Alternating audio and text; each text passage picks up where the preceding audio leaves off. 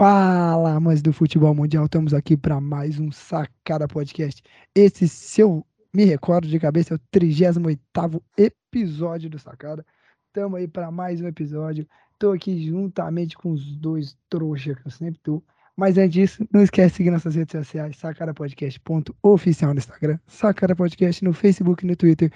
E aproveita e se inscreve no nosso canal no YouTube, Sacada Podcast no YouTube você que está escutando a gente se inscreve aí embaixo, ativa o sininho e compartilha. Você que está no Spotify, segue também a gente, nosso canal aí no Spotify, ativa o sininho e compartilha nosso podcast. Fala aí, Dudu, fala aí, Carlinhos, como é que vocês estão? Estamos aqui para mais um episódio. Olá para todo mundo aí.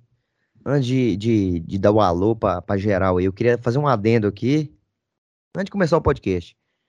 João Vitor pesquisou até o nome da mãe do William Formiga, mas não sabe qual é o episódio que nós estamos.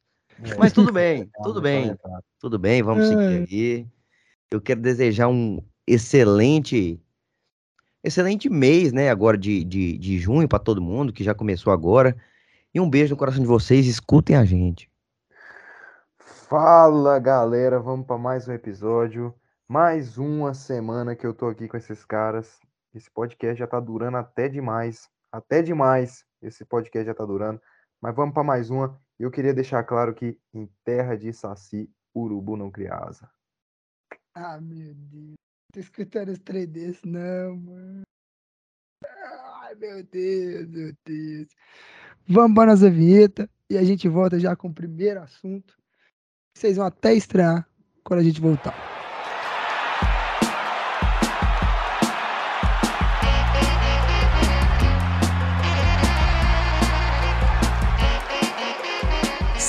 Podcast. Voltamos aí da nossa vinheta e a gente não vai começar pelos goianos hoje. Hoje a gente vai começar falando do Palmeiras, meus queridos. Palmeiras líder do Campeonato Brasileiro, uma boa, uma bela disputa pela liderança junto com o Corinthians, está a um ponto na frente do Corinthians, está um belo de um Campeonato Brasileiro. Mas eu quero já chegar perguntando para vocês: o Palmeiras é o favorito ao título ou tem algum outro time que pode ser pedra no sapato do Palmeiras? Cara, eu acho que assim, tem outros times que são capacitados para estarem ali também, que conseguem jogar um bom futebol também. Só que no momento o Palmeiras é o que vem apresentando o melhor futebol no Brasil.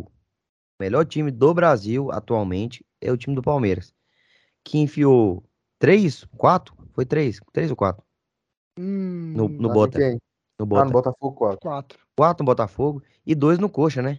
Isso. Então, assim, vem de uma boa sequência, o Palmeiras vem, vem mostrando que tem um futebol diferente e que vai lutar realmente pelo brasileiro desse ano, né? Não, realmente, o time do Palmeiras, cara, é um time muito, organiz... muito bem organizado. É um time que o Abel Ferreira conseguiu fazer com que o Palmeiras jogue bem, jogando atrás da linha da bola de forma reativa e jogue bem quando tem a bola no seu pé. A gente viu muito claro isso contra o Curitiba e contra o Botafogo. Contra o Botafogo foi um amasso primeiro tempo, parecia um primeiro tempo de 7 a 1 mesmo, cara. Eu até mandei lá no grupo sacado lá, não sei se vocês lembram, eu falei, velho, o Palmeiras tá comendo o cu do Botafogo, tirem as crianças da sala, mas é isso. Time muito bem organizado, o time do Abel Ferreira. Eu tinha minhas dúvidas se ele tinha já passado o Jorge Jesus, mas na minha opinião agora sanei minhas dúvidas. Eu acho que o Abel Ferreira passou sim o Jorge que Jesus. isso, cara, passou tem tempo já, irmão. Por quê? Porque ele conseguiu fazer com que o Palmeiras jogue bem, jogando de forma reativa. O segundo gol hoje contra o Coxa foi um gol de contra-ataque. E de forma propositiva ele consegue abafar, marcar pressão, é, jogar com a bola. E o, o Palmeiras agora está sem o Veiga, né? O Rafael Veiga machucou e o Gustavo Scarpa está na função e fazendo muito bem a função ali, Não, cara, isso tá surpreendendo, né? Por, ma por, mais que perdeu uma peça importante que é o Rafael Veiga, continua sendo aquele time que já vinha sendo um time muito bom, que tá todo time tá tendo medo de jogar contra. E não adianta, né? Chegou a notificação do celular, no seu celular, mais um gol do Rony. Bicho, seu telefone. telefone. Eu não sei, não ligo, não sei a música, não sou palmeirense, não sou obrigado. Irmão, assim, é, queria falar aqui que eu acho o Gustavo Scarpa um baita de um jogador. Desde a época do Fluminense eu já enxergava. Saiu do Fluminense bem. Foi uma saída bem conturbada, né? Mas eu consigo enxergar que ele é um baita de um jogador, um cara que tem muito, muita qualidade ali de passe, em bater falta, bater escanteio. É um cara que realmente tem muita qualidade, assim, na, na batida, inclusive até na bola de fora da área pro gol, né? Finalização. Então ele consegue suprir bem, né? Essa falta do, do Veiga e vem fazendo um grande campeonato, né, cara? Não, e respondendo lá o que vocês falaram do favoritismo, acho que eu concordo com o Dudu, né? Tem times capacitados para brigar com o Palmeiras, mas no momento o Palmeiras está o superior, tá jogando o melhor futebol do Brasil, tá melhor Não, que o Galo, tem time que o Flamengo que a gente surpreendendo, né? esperava mais. Tem time que a gente falou no, no É. começo que não ia, que a gente achava que não ia virar alguma coisa e tá virando, que Tá é o virando. caso do Corinthians, que tá, que tá jogando bem. Temos aí nomes aí, times aí que a gente não Bem esperava. assim, cara, entre aspas, assim, porque o time do Corinthians, cara, é um time que eu tenho muitas dúvidas do time do Corinthians. Até agora o time do Corinthians venceu, mas se você pegar os jogos do Corinthians brasileiro, desculpa, foi equipes venceram equipes fracas, assim, desculpa assim o termo, mas Juventude não é uma equipe grande, assim, do tamanho. Não, mas na verdade igual é equipe que não briga pelo que o Corinthians briga, né? Eu acho Isso, que esse é a, a Essa, melhor essa, boa, definição. essa não é fraca, é a definição, desculpa, torcedores do Juventude do Havaí, mas é, equipes que não estão no campeonato. E E não estão é brigando pelo mérito, né, título cara? do campeonato, né? Tem times que estão enfrentando essas equipes e está tropeçando. O Corinthians não está tropeçando. E- Mas não, quando e é uma botou coisa que a gente Corinthians- falou, ô Carlos, é uma coisa que a gente até comentou nos episódios antes. Justamente. Times, co- times igual esses, que o São Paulo perdeu pontos, que não poderia ter perdido, que a gente vai ver a diferença. É, a gente vai ver a diferença de quem vai ser campeão aí. Em perder, não perder pontos em jogos que era teoricamente para ganhar, né? É muito importante. Mas quando o Corinthians foi testado a fogo, a fogo mesmo, o time teve muitas dificuldades, como foi contra o Inter, como foi contra o São Paulo, como foi contra o Palmeiras nesse campeonato. Ah, contra o Palmeiras o time tava todo mexido, né, cara? Não, sim, contra o Palmeiras estava todo mexido, contra o São, contra o São Paulo em casa, contra o Inter. Então, é um time assim, como que eu posso dizer, que não é tão confiável, cara, não é tão confiável. Perdeu pro Cuiabá. Então, eu acho o Palmeiras assim à frente do Corinthians, mas o Corinthians tá ali, né? Vamos ver o que que vira aí esse campeonato, né, cara? É, o Palme- o Palmeiras é, é um time que é bem favorito, cara. Acho que é bem favorito. Pelo futebol que anda jogando, a gente, é, a gente, no início, pelo menos eu, né? No início do campeonato, eu fiz uma, uma, é, como é que se fala? Uma Tipo uma, é, que perspectiva. é, perspectiva de que o Corinthians brigaria mais por Copas e não pelo, pelo Campeonato título Brasileiro. E o Palmeiras também, né? Porque a gente vê o, o, o, o A elenco do gente via, a gente na imagina. verdade, a gente, na verdade, via um Palmeiras que antes, até alguns anos atrás, priorizou as Copas em vez de ter priorizado o brasileiro. A, Exatamente. agora a gente tá vendo um time que tá priorizando tanto o brasileiro quanto as Copas. Mas, é um porém, qualificado também, né, cara? porém, porém, ano passado o Palmeiras também estava na briga lá em cima com o Galo, nessa mesma rodada. O João Vitor pode até olhar isso aí, mas quando a Copa apertou mesmo, quando, a- quando o negócio começou, quando a onça foi beber água nas Copas, que foi a Libertadores, que a Copa do Brasil caiu cedo, o time caiu de produção do brasileiro. A gente tem que ver se sustenta esse ano, quando a onça for beber água na Libertadores, quando começar o caldo a apertar na Copa do Brasil. E já tá começando, já tem choque rei na Copa do Brasil, já tem mata-mata de Libertadores já. Então, o caldo já tá começando a engrossar. Então, tem que ver se o Palmeiras vai ter sarrafo para sustentar e continuar ali na É, liderança do é, cara.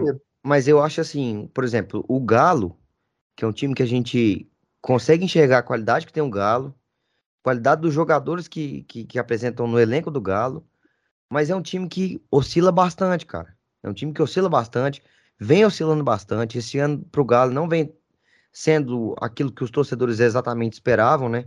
Porque como o Galo foi campeão ano passado do Brasileiro e da Copa do Brasil, a gente esperava que esse ano fosse mais ou menos a mesma coisa, né? Porque manteve bastante a base, mas vem oscilando bastante. Perdeu pro Fluminense, vem fazendo partidas aí que, que não. Empatou, foi com, com o América Mineiro também, não foi?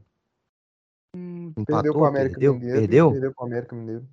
Pois é, então vem, vem, Aqui, vem tendo um pouco de dificuldade, cara. E é esse tipo de jogo aí que não pode se perder, né, cara? pega- ó, pegando aqui, ó, até a 11 primeira rodada da, do ano passado, o líder do campeonato era o Palmeiras com 25 pontos. Olha aí. E ele tinha aí oito vitórias, um empate e duas derrotas. Olha aí. Agora, agora ele tá com 22 pontos, com seis vitórias, quatro empates e uma derrota. E quando o caldo engrossou, eles caíram de produção, cara. Não, e você vê a diferença que ano passado, esse- eh, nessa rodada, os times, o primeiro colocado estava com 25, o segundo estava com 23, o terceiro com 22 e o Mas- quarto com 21. Agora, o segundo tá com 21. Então você vê que, tipo, todos reduziram. Tá É, não, embolado, o eu tá bem concordo, eu embolado. concordo, mas eu quero fazer uma pergunta até pra vocês aqui. Qual que vocês acham que é o time que menos pode oscilar? Pela nossa perspectiva de hoje, o time que a gente vê que menos pode oscilar. É, os times estão brigando, né? O Palmeiras, o Corinthians ou o Galo? Cara, Mano, é difícil é de- difícil de responder, falar. né, velho? É. Porque, assim, se pensar bem, os Não, eu tô dizendo podem- com, com, com o que a gente consegue ver hoje. Não tô dizendo pra você adivinhar, não, como é que vai ser mais pra frente. Não, Tô querendo sim, saber hoje. Quem que vocês acham que, por exemplo, num, num, num jogo é, considerado fácil, né? O time tem mais chance de sair com a vitória, de não- Palmeiras. hoje, atualmente, Palmeiras. obviamente, o Palmeiras. Palmeiras. Obviamente. E não, e se a gente analisar essas, décima, essas 11 rodadas, o que mais, o que mais se saiu melhor nesses, nesse confron nesses confrontos foi o Palmeiras. Mas o que, eu, o que eu tô falando é assim, se lá na frente, por exemplo, domingo tem jogo do Campeonato Brasileiro e quarta-feira tem mata-mata de Copa do Brasil Libertadores contra o São Paulo, por não, e exemplo. outra, não, e outra, ah, nessa O Palmeiras rodada, pode ó, para, pra- cara. eu tava olhando, eu tava olhando os confrontos tudo do São Paulo. campeão, né? Eu tava olhando o confronto do São Paulo. Na, esses próximos jogos de São Paulo tem Pal- Palmeiras pela Copa, pela, pelo Brasileiro no fim de semana. Na- no meio de semana já tem São Paulo e Palmeiras de novo. Você vê? Então, tipo assim, Então, é, a rodada tá. O, o campeonato tá assim, ó. Quer ver, ó? Numa segunda-feira, dia 20, tem São Paulo e Palmeiras no Morumbi. Dia 23, São Paulo e Palmeiras no- pela Copa do Brasil, na quinta-feira.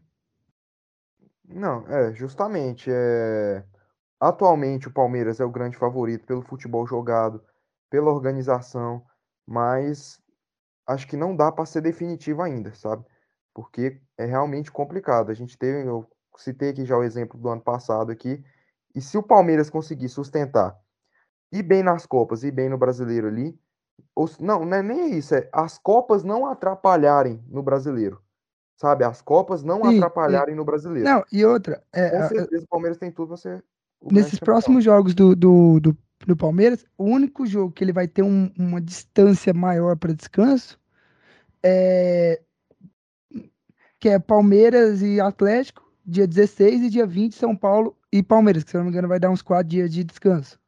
Se eu tiver certo. Enquanto os outros vai ser só três dias, vai ser dia 20, um jogo, 23 outro, 26 outro e 29 outro. E é tipo assim, do- dois, um clássico seguido, dois jogos de um clássico seguidos, aí pega o Havaí e vai jogar a Libertadores, fora de casa. É muito difícil, cara. Muito complicado. Então aí é agora que a gente vai ver se o elenco do Palmeiras vai aguentar. é Enquanto vai é- ter times descansando, né, cara? Não, e, e isso, Vai vai, ter ter times times aí, ó.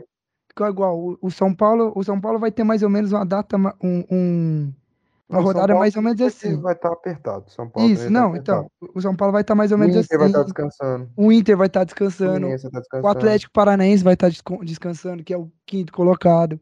O Fluminense, entendeu?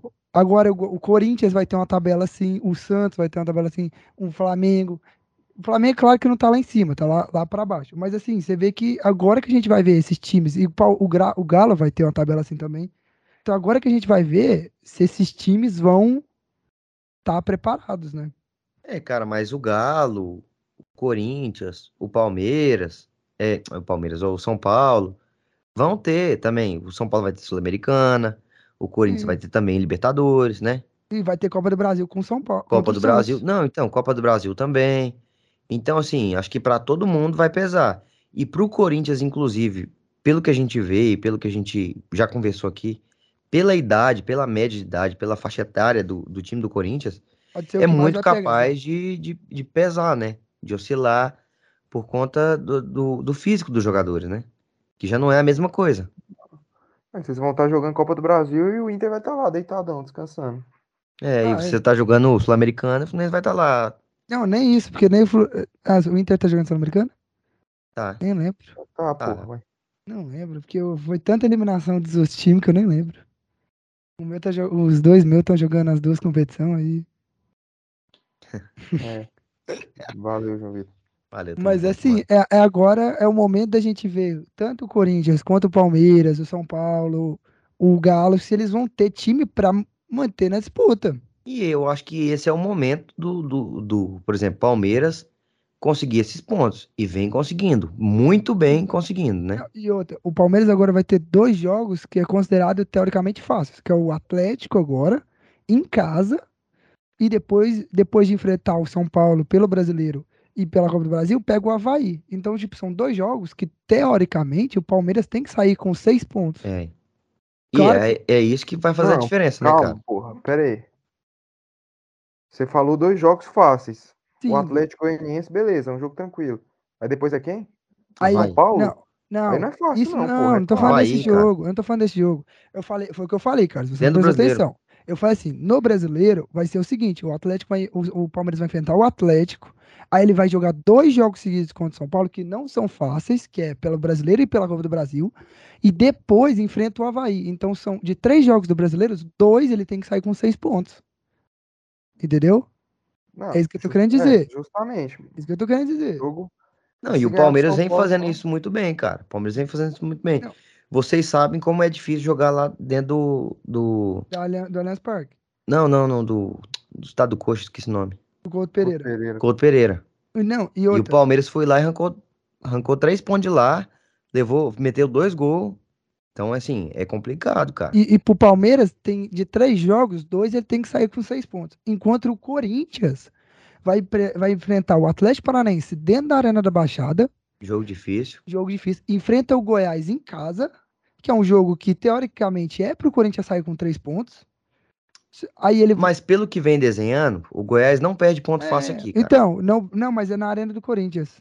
Ah, é na Arena? É na Arena, Ah, não, então tá tranquilo. entendeu? Aí ele vai Vai enfrentar. 6x0. Aí ele vai enfrentar o Santos pela Copa do. Brasil. E aí, logo no, pró- no fim de semana, dia 25, enfrenta o Santos pelo, pelo o brasileiro. Então, tipo assim, de três jogos, o Corinthians tem que. Tem um que ele tem, a gente pode considerar uma maior chance dele sair com três pontos.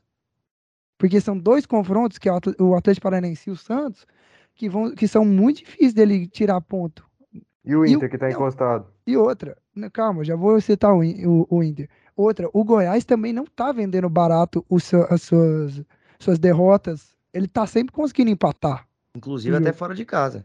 Até fora de casa. A gente viu contra o Botafogo virando, outros times aí que, que tava perdendo empatou. Então, tipo assim, não, pro, pro Palmeiras o caminho tá fácil. Agora o Inter, que igual o Carlos falou, vou pegar aqui o- ó, os confrontos do Inter aqui para ele, que ele tava falando.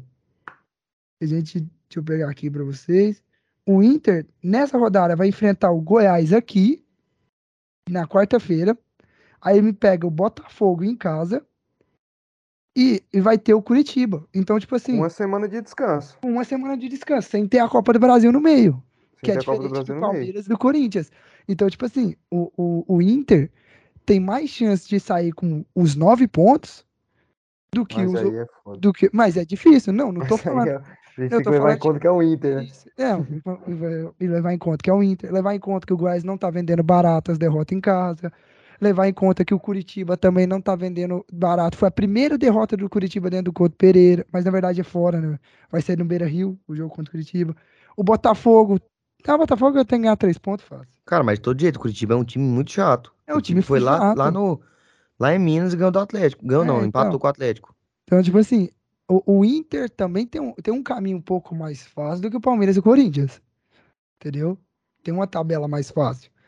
Então, assim, tem o São Paulo também, que a gente pode pegar aqui. Vou pegar o São Paulo aqui na tabela de jogos do São Paulo para vocês aqui, pra gente citar também que é outro que a gente tá falando.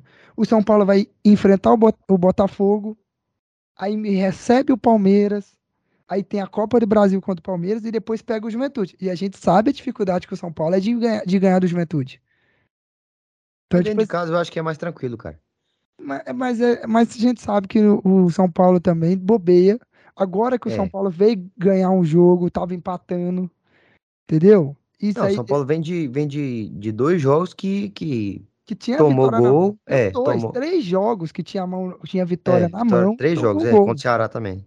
Então, tipo assim, e teve chances de ganhar, de fazer mais gol e tomou um empate. Então, foi agora que o Rogério Ceni conseguiu, parece que ajeitar o time no segundo tempo. Então, assim, há vários. Vamos ver, né? Vamos ver, foi um jogo então, só. Vamos ver, foi só um jogo. Então, assim, por isso que eu falei que parece que ajeitou. Então, a gente tem muita, muitas coisas a, a- a olhar aí para dizer quem que é o grande favorito ao título. Porque muitos podem oscilar. É, eu acho que no momento, cara, no momento é o Palmeiras. Pelo que vem apresentando, pelos pontos que vem conseguindo obter, né? Antes da- dessa sequência maior de jogos. Se bem que, que o, a- o brasileiro tá, tá tendo agora também, né? É, é sábado, terça, ou domingo e quarta.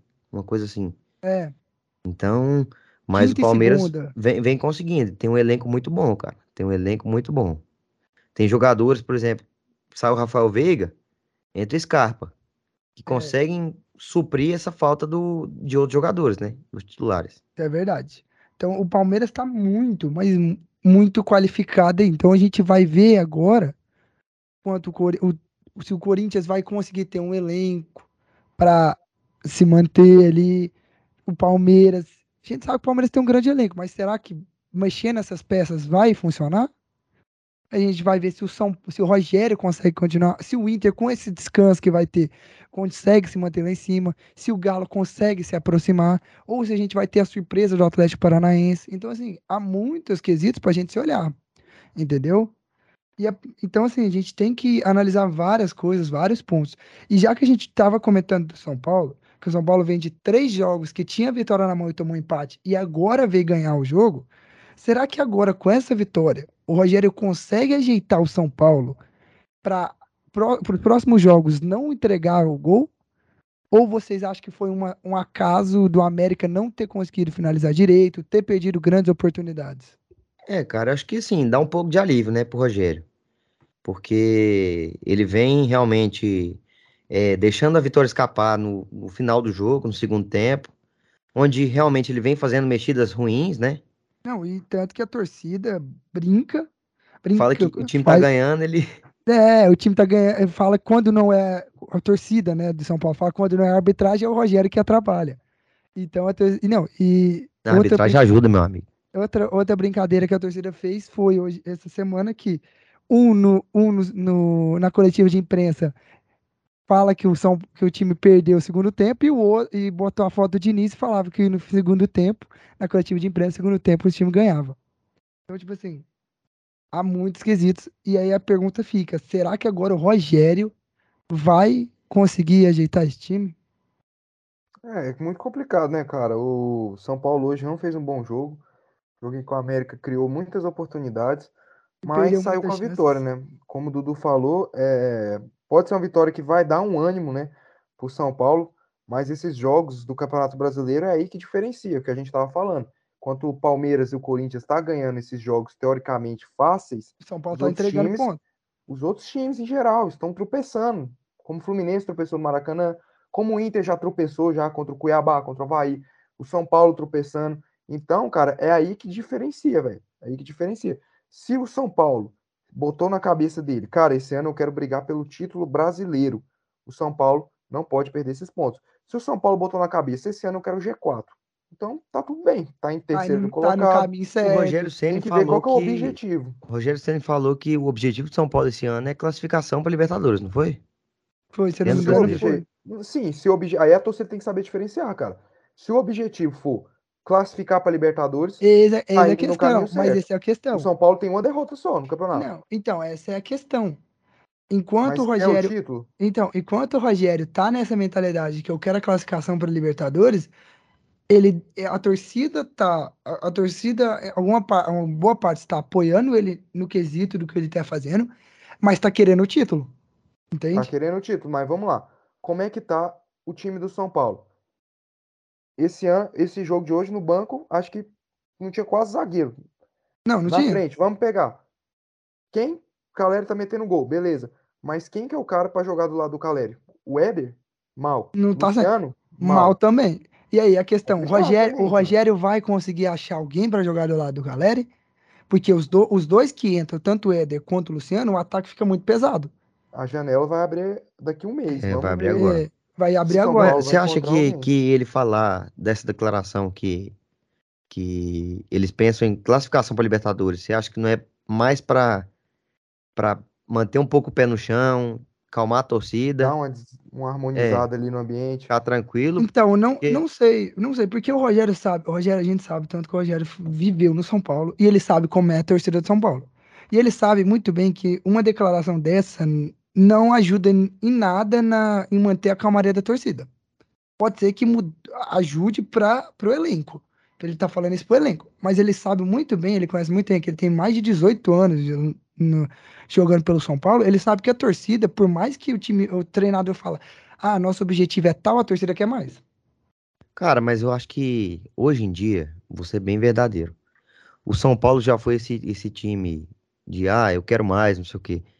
Cara, eu acho que o São Paulo caiu muito. Pô, não, sim, eu concordo Então eu com acho que você. ele dá uma, uma baixada, entendeu? Não, sim, eu concordo com você. O problema é, a torcida tá entendendo isso? Ou a torcida ainda tem a mentalidade de que o time é o grande time que era antigamente? Ah, mas Eu te porque a pergunto, torcida também tá que que muito. você acha? A torcida também tá muito machucada, né, cara? São Então, anos e anos que o São anos e Paulo não anos- ganha um título.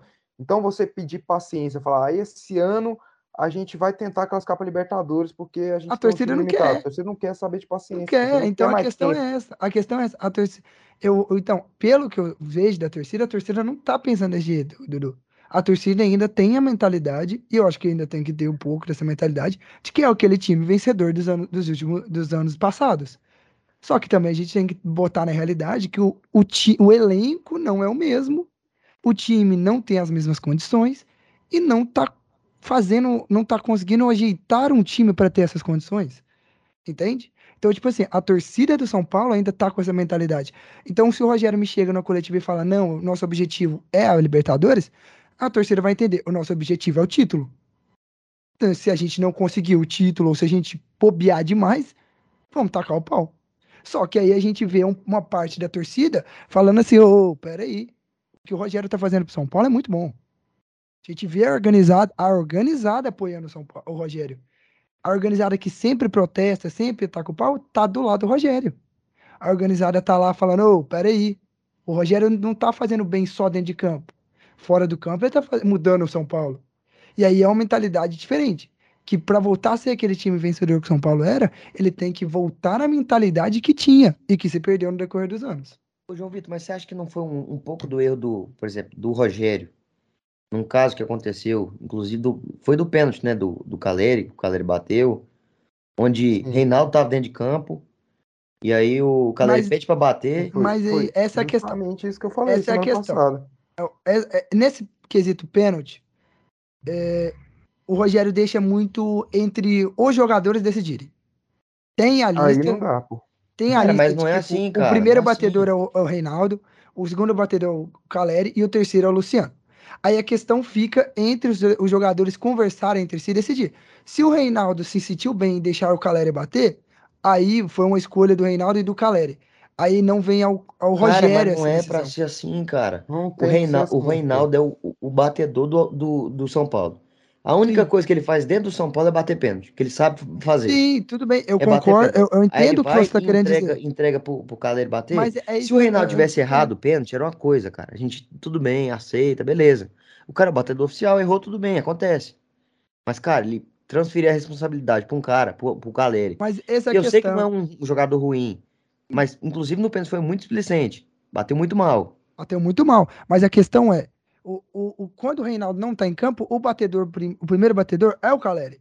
Querendo ou não. Não, o Reinaldo Então, tava em campo, porra. Sim, sim, o Então, Reinaldo o objetivo do tava São Paulo é, é fazer o Caleri ser artilheiro? Qual que é o objetivo do São Paulo desse ano? Essa é a questão, eu não, não, não entendi, mas é uma essa parte da cobrança do pênalti fica muito a cargo dos jogadores decidirem na hora. Tem a lista, tem o primeiro, o segundo, o terceiro batedor, mas ali dentro, no jogo, a conversa ah, ah, fica eles. Tanto que a gente já viu muitos outros jogos em que o tinha o Reinaldo e o Caleri em campo e o Luciano, e eles decidiram e eh, optaram em botar o Caleri para bater o pênalti e o Caleri guardou. Então, tipo assim, está muito ali nessa quesito do pênalti, muito no elenco. O Rogério tá apostando muito, o elenco tá junto, uma junção do elenco. Tanto que o, que o, o, o Rogério tem falado que o elenco tá muito unido ultimamente. Isso pro São Paulo é até com uma, uma- muito bom ter esse elenco unido, tá com o elenco junto. Mas mesmo assim, o, o, o Rogério tem que saber lidar, botar ordem também, botar, falar assim, ô, peraí que também eu mando aqui, sabe? É, eu É. acho que foi um erro, cara. Eu acho que foi realmente, eu acho que foi um Foi erro. erro, a gente, pode, a gente pode considerar um erro, mas eu acho que às vezes não, eu não vejo tanto problema nisso.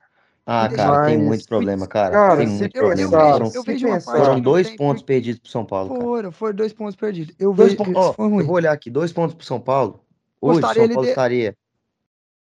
Não, Não, a gente não. teria, a gente não teria, a gente tava na frente do Corinthians. Não, não tava não. Não tava na frente. Agora não tava na frente do Corinthians. Mas estaria a um ponto do Corinthians. Hum. E dois da, da liderança. da liderança. E, e não, então, assim, tipo assim, mas é uma coisa que, que eu não vejo tanto problema, porque hoje, ultima, ho- atualmente, se estuda muito os batedores. E quando você tem três batedores que são considerados de boas qualidades, e você não tem uma, um, um batedor definido completamente, você confunde também o goleiro. E outro, o Reinaldo já tinha batido um pênalti na partida, tinha feito gol. Então, assim, a, a- a chance maior do o goleiro acertar o canto que o Reinaldo ia bater, entendeu? Era maior. Então, a- Não, as- essa ideia de colocar o. Caleri pode ter surgido disso. Falar assim, não, não vamos botar o Reinaldo, porque o Reinaldo já Cara, bateu. eu acho o seguinte, eu tava pensando um pouco sobre isso aí. Na minha opinião, o certo é ter o batedor, correto. Independente de qualquer coisa, quem vai bater é o cara. Igual no Palmeiras, quem bate é o Veiga. Pode estar o Messi em campo, quem vai bater é o Veiga. Eu acho que esse é o certo. Porém, é um pouco de hipocrisia também a gente criticar. A gente não, a torcida de São Paulo, porque eu e o Dudu aqui a gente é apenas, apenas comentando, mas a torcida de São Paulo criticar o Caleri justamente por causa disso que o João Vitor, o Caleri ter batido, por causa, justamente por causa disso que o João Vitor falou. E outras oportunidades, o Caleri bateu o pênalti, vários pênaltis, e o Caleri fez o gol. Não, e que deram Aí a vitória Caleri- pro São Paulo. Isso. Aí o Caleri foi lá e fez o gol. Aí no pênalti que. Com o Reinaldo em campo. O Reinaldo em campo, o Caleri foi lá, como o João Vitor falou, Reinaldo Luciano. O Caleri Contra, foi lá e não, bateu. San- contra o pênalti, Santos. Não, o Santos ele não justamente. tava. Ele não Aí tava, o no- Reinaldo não, o tava. Caleri bateu contra o Santos também. Sim, mas eu, aí just-.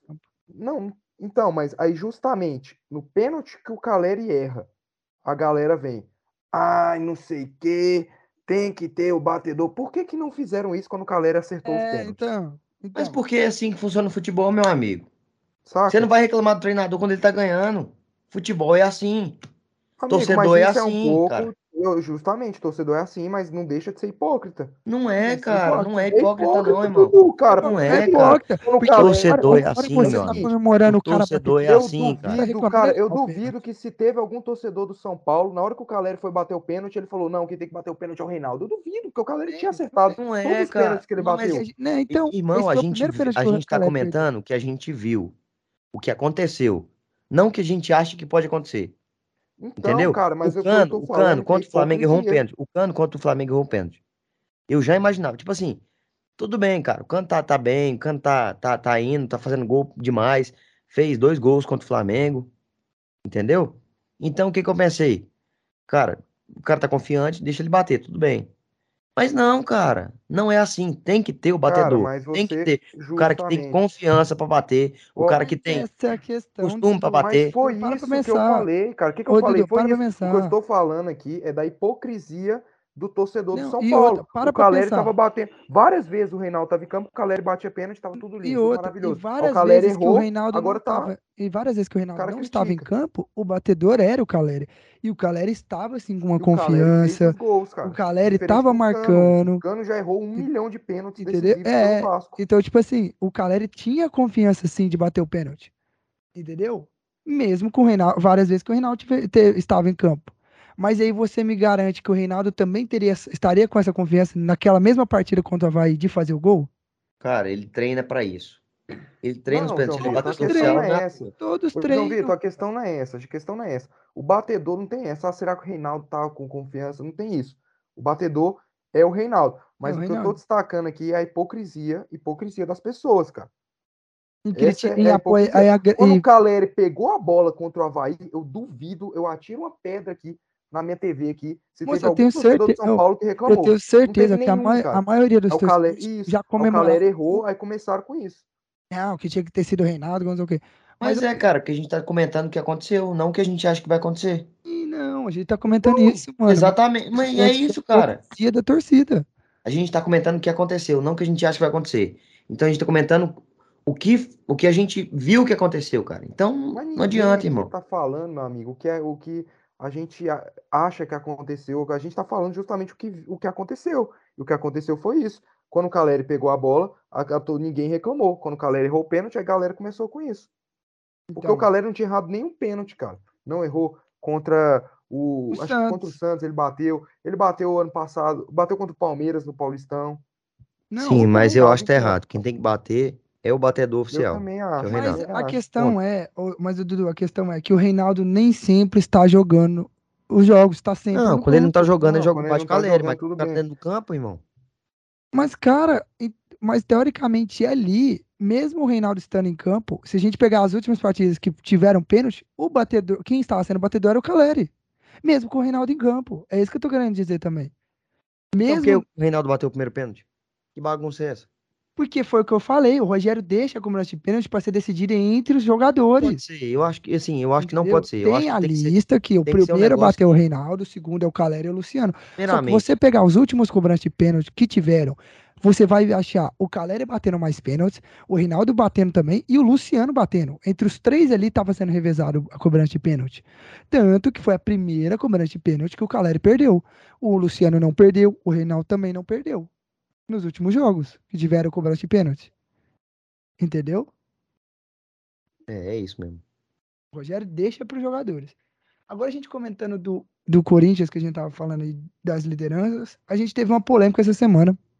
A- logo após a, a- Durante o jogo do Cuiabá, o atacante Jô, que tá machu, tava machucado, foi visto no pagode, né?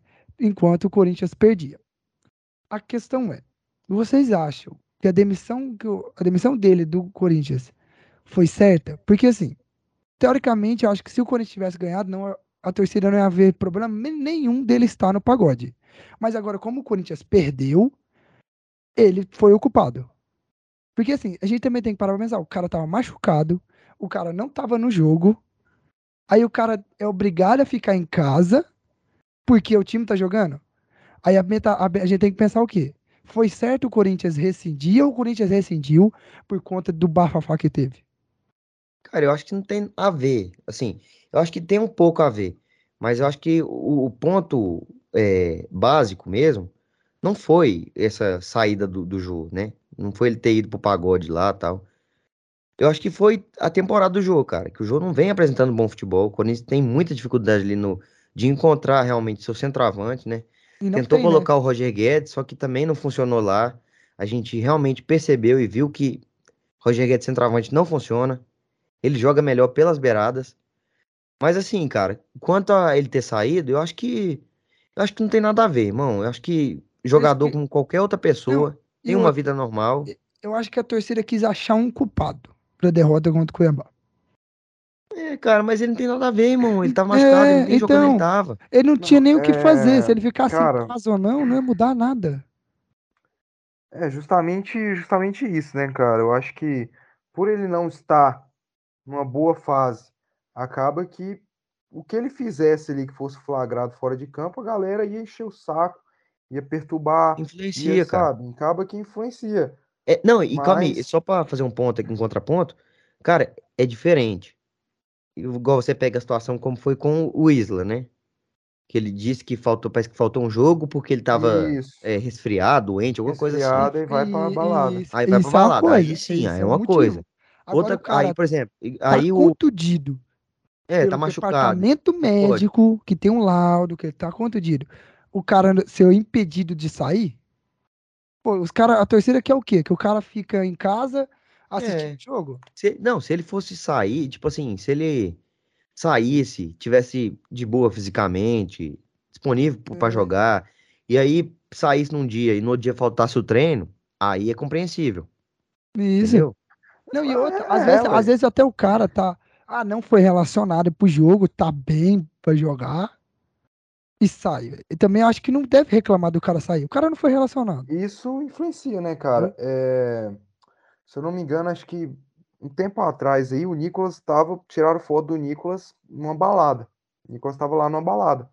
E falar que o Pedro Raul tava também. É, que o Pedro Raul tava também normal, não aconteceu nada. A torcida do Goiás não se revoltou, até brincou com a situação tá, tal. Mas pela fase do jogo e pelo Corinthians estar perdendo o jogo ali, sabe? Não, cara, mas tem uma muito cara- questão teve muito cara que ficou de puto, viu? desleixo.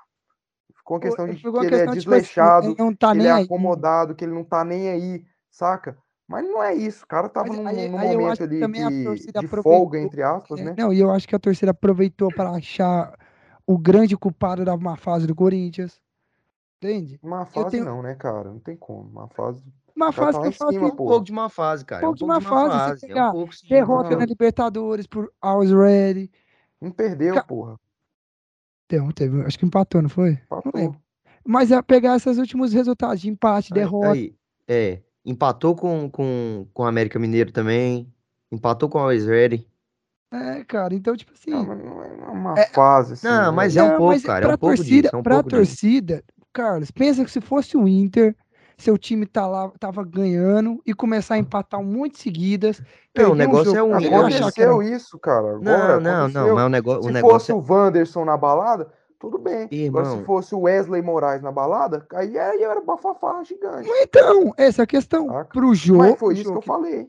Então, mas aí eu acho que a torcida aproveitou que o time tava desse jeito e que o jogo tava assim e usaram pra jo- culpar uma fa- a- essa fase ruim do Corinthians. Por mais que o time continue líder.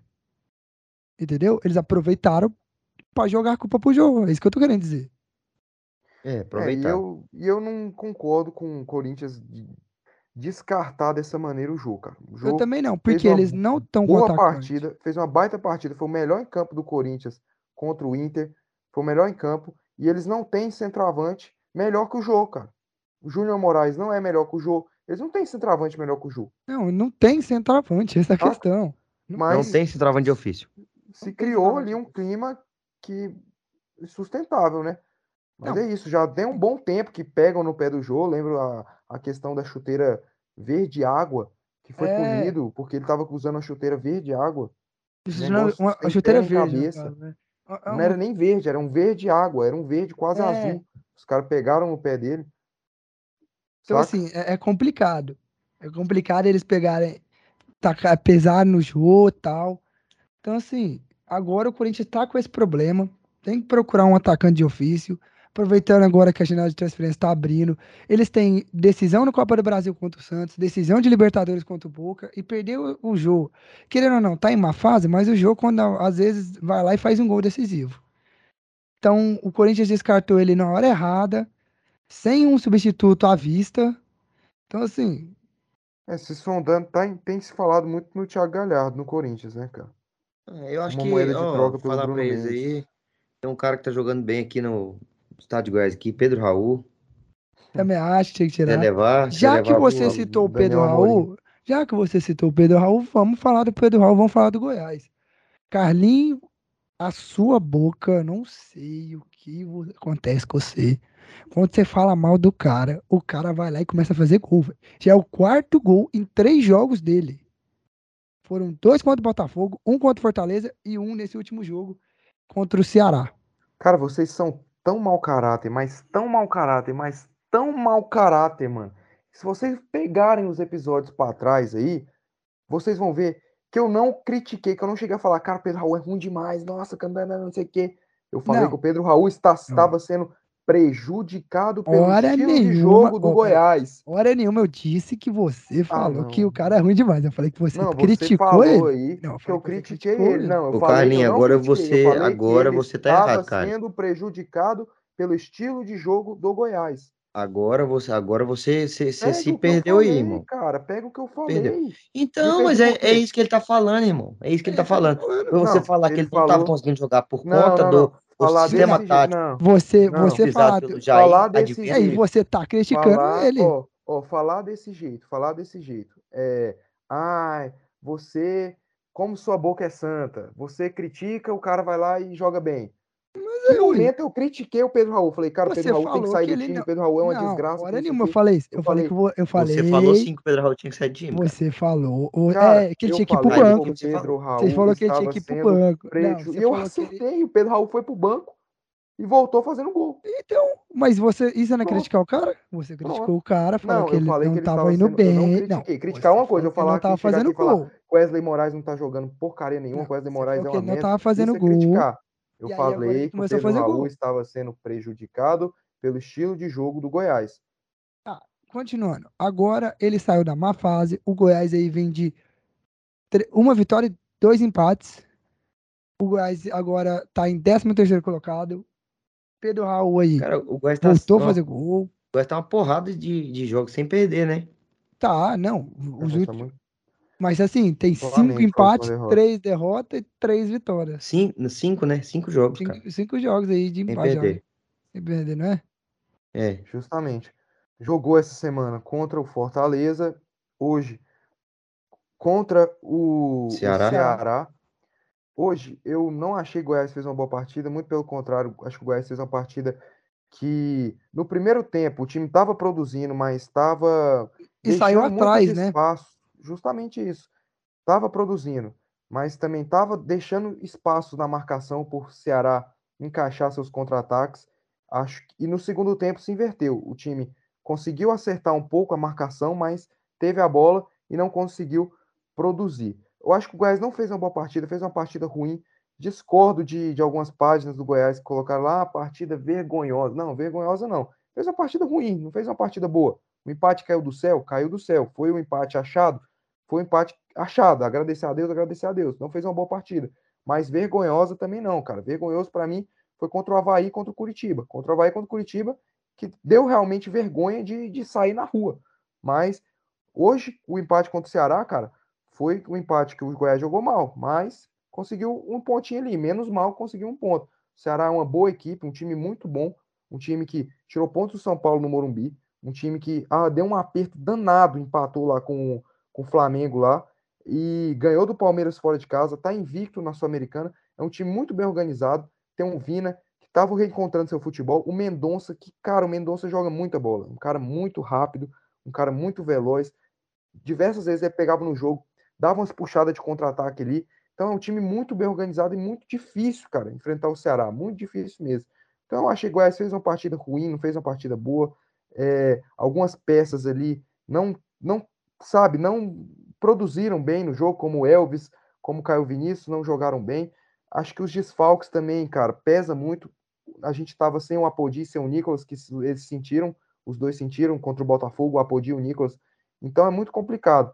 O Vinícius saiu por desgaste físico no, no, no primeiro tempo. Então, realmente tá difícil, tá difícil. Não, e o Goiás para de sair, não continua para de machucar. Não, e o Goiás continua sofrendo com contusões, com desgaste físico. E assim, agora a gente começa a ver que não era só o antigo treinador, qual que era o nome dele mesmo? Bruno Pivetti. Não era só o, esque- o estilo de jogo do Pivete. A gente começa a ver que agora o problema também é da estrutura do Goiás, que é o problema interno do Goiás. Então a gente Não. começa a ver que o Goiás ainda tem, tem que investir nessa parte. E um desfalque importante aqui que eu não citei aqui, A arbitragem, além né? do desfalque do, do Diego, É, Essa tava arbitragem. presente. a Arbitragem. arbitragem foi pênalti, não tem Não, como, cara. não, é, não, a arbitragem Porra, ajudou realmente. tomar no cu. Também. Não, ah, vocês vão falar que não foi pênalti. Não foi é desfalque. A arbitragem não foi desfalque, desfalque, foi pênalti. Nesse jogo não, nesse jogo não foi. Vocês vão falar desfalque. que não foi pênalti. É isso. O cara, o pênalti. saiu com a cara Foi, foi. sangrando. Foi pênalti, foi pênalti. Pelo amor de Deus, né? Vamos, vamos ser coerentes brincando, aqui. pô. o cara não sabe né, fazer humor, pô. Não, não sei. Não sei. Ih, Mas vamos lá. Vamos lá. É, um desfalque que eu não falei aqui, cara. Além do desfalque do Diego, que puta que pariu, que saudade do Diego, cara. O Sidmar, cara. O Sidmar, o zagueiro que conseguiu é, arrumar, melhorar 100% o, o sistema defensivo do Goiás. Contra o Fortaleza, ele sentiu no aquecimento. Já não jogou contra o Fortaleza, jogou o Sidney. O Sidney falha contra o Fortaleza. Um lance bizarro que ele perde a bola no meio-campo, que ele tenta dar de peito lá e toma um drible lá do, do Silvio Romero. Silvio Romero, 118 quilos, dribla o Sidney, parecendo que tá carregando um sofá nas costas de tão lento. E mais uma vez o Sidney sem tempo de bola nenhum, um lance totalmente bizarro, um cruzamento, que a bola passa por ele assim, e o Mendonça, que é um milhão de vezes menor que ele, consegue o cabeceio, cara. Então o Sidney tá muito complicado, a saída do Sidmar foi foda, a gente já tomou dois gols, nossa defesa que estava uma defesa bem ajustada, já tomamos dois gols. E sem contar o Dadá, que acabou tomando terceira, a gente teve que aguentar mais uma vez o bunda de Suvela, o bunda de urso do Danilo Barcelos na lateral esquerda, que é mais um, um negócio absurdo, mas complicado. E hoje não foi tão mal, mas é um cara ruim. Mas vamos uma, lá. Uma baita parte do Maguinho também, né? Bom ressaltar. Não, uma boa partida do Maguinho. O Maguinho foi bem contra o Botafogo. O Maguinho foi bem contra o Fortaleza. O Maguinho foi bem contra o. Hoje contra o Ceará. Então, cara, é, o Luan Dias também tem entrado muito bem. O Luan Dias voltando de contusão. Muito. Cara, o Luan Dias tem que ser titular, cara. Já tem que arrumar um lugar pro Luan Dias no, no, no jogo, porque o cara entra, o cara muda o jogo, velho. O Renato Júnior também tem entrado muito bem. Contra o Fortaleza, ele deu passe o Luan Dias, que ele deu cruzamento, o Renato Júnior participou, a bola sobrou o Pedro Raul. Pedro Raul que tá fazendo gol, graças a Deus, jogando bem o Pedro Raul. Contra o Ceará, ele fez uma boa jogada ali, mas aí é aquilo, né, cara? O Pedro Raul ainda tem uns lances lá que, que ele, sabe, perde fica a bola perdido, por bobeira. ali no, no, no esquema. Mas é. dentro da área, a bola caindo nele, a bola chegando nele, ele vai guardar. E isso é importante, cara. É importante mesmo. Mas aí, voltando ao quesito, que seja mais um caso que você citou de cara que sentiu antes do jogo, a gente volta a, na mesma ideia de que o Goiás tem que melhorar essa parte física. Isso é um problema da Não, é, estrutura. Tem que melhorar. Realmente já, já tem um tempo aí que o Goiás vem sofrendo com essas lesões, né? Sofrendo, inclusive, em aquecimento, início de jogo. Coisa que, tipo, então... um time bem ajeitado estruturalmente não sofre. Algum não, problema e, tem, e é cara. É muito, Algum cara, muito tem. complicado, muito complicado.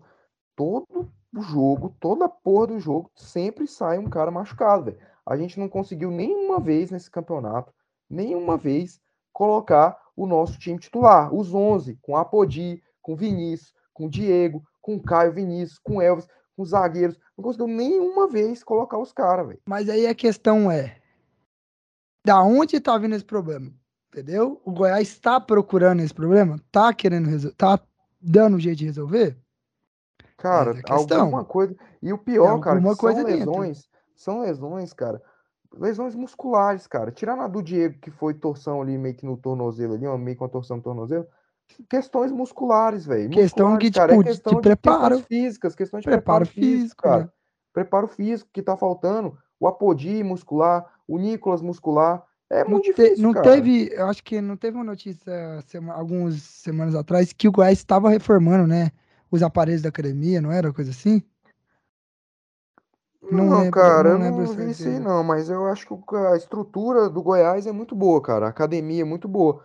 Os profissionais que estão atuando, que aí, aí que tá o problema nos profissionais, cara. Porque a é estrutura do Goiás, todo mundo que vai lá, todo mundo elogia uma puta estrutura, academia, uma, um, sabe, dá um amparo muito grande pro jogador, mas o profissional. Os caras estão ainda contundindo, contundindo, ainda estão sentindo.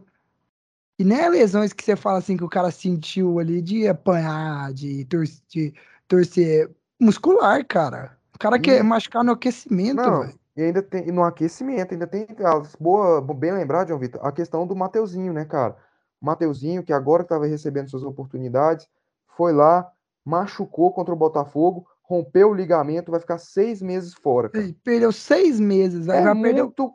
foda, cara. Cara, o cara perdeu a temporada, acabou a temporada. Acabou, cara. ele não joga mais essa temporada. Ele não joga assim, esse ano, só como ano outro que vem. Cara, ó, como outro cara, o Luiz Felipe, que rompeu o ligamento, que veio do Galo contra o Havaí, rompeu o ligamento, não joga mais essa temporada. O Mateuzinho, que, que quando a gente empolgou, lembro que no episódio lá vocês elogiaram o Mateuzinho, nossa, que o Mateuzinho não sei o quê já machucou o ligamento, já não joga mais esse ano. É, então, o Hugo tá no departamento médico já tem 500 anos, já aí tá no questão é... de medicina. Foda, velho. O Goiás tá procurando resolver o problema? Ah, não sei, cara. então, não, pelo que a gente tá vendo, não. Que se os caras ainda estão machucando, e aí você me vê um, pre... aí você vê um presidente e vem falar que sonhar com o Libertadores não é. Porra. O cara não, não tá com problema e não tá resolvendo. Aí quer passar de mão samaritana e que tá tudo certo. A torcida também tem que atentar a isso, né, velho? É, cara, eu, é tipo assim, eu não vou, assim, é realmente o presidente é, ficar falando em Libertadores é, é maluquice, né, cara? Não, mas ultimamente ele não chegou a falar em Libertadores, não. Graças a Deus ele tá quieto na dele lá. Tá tranquilo. É. Mas, enfim, vamos lá, né, cara? Carlinho, o Goiás vai ser campeão do Campeonato Brasileiro? De Não, botão, né? cara, Campeonato Brasileiro de botão. Nem Fala aí, por favor, que bom que o Goiás cai logo. Cara, muito difícil o Goiás ganhar esse brasileiro aí, muito complicado aí. Tentar se Agora, agora comentando tá de aí boa. já agora do próximo time goiano aí, o Atlético, que, o Atlético Goianiense, que finalmente saiu do Z4. Aliás, Dudu, fica triste não, cara. Ó, a gente só tava fazendo bem pro nosso atle- amigo at- do Atlético genérico, né? Que vocês foram lá, bateram no Galo. Aí o Atlético verdadeiro vai lá e Ué, mas bate. o At- o Atlético a gente ganhou, mano. Qual? O Falseta, né? Que é o mineiro, né? Que Não, o, o At- o Atlético. o verdadeiro, vocês perderam, né, velho? Tem outro Atlético?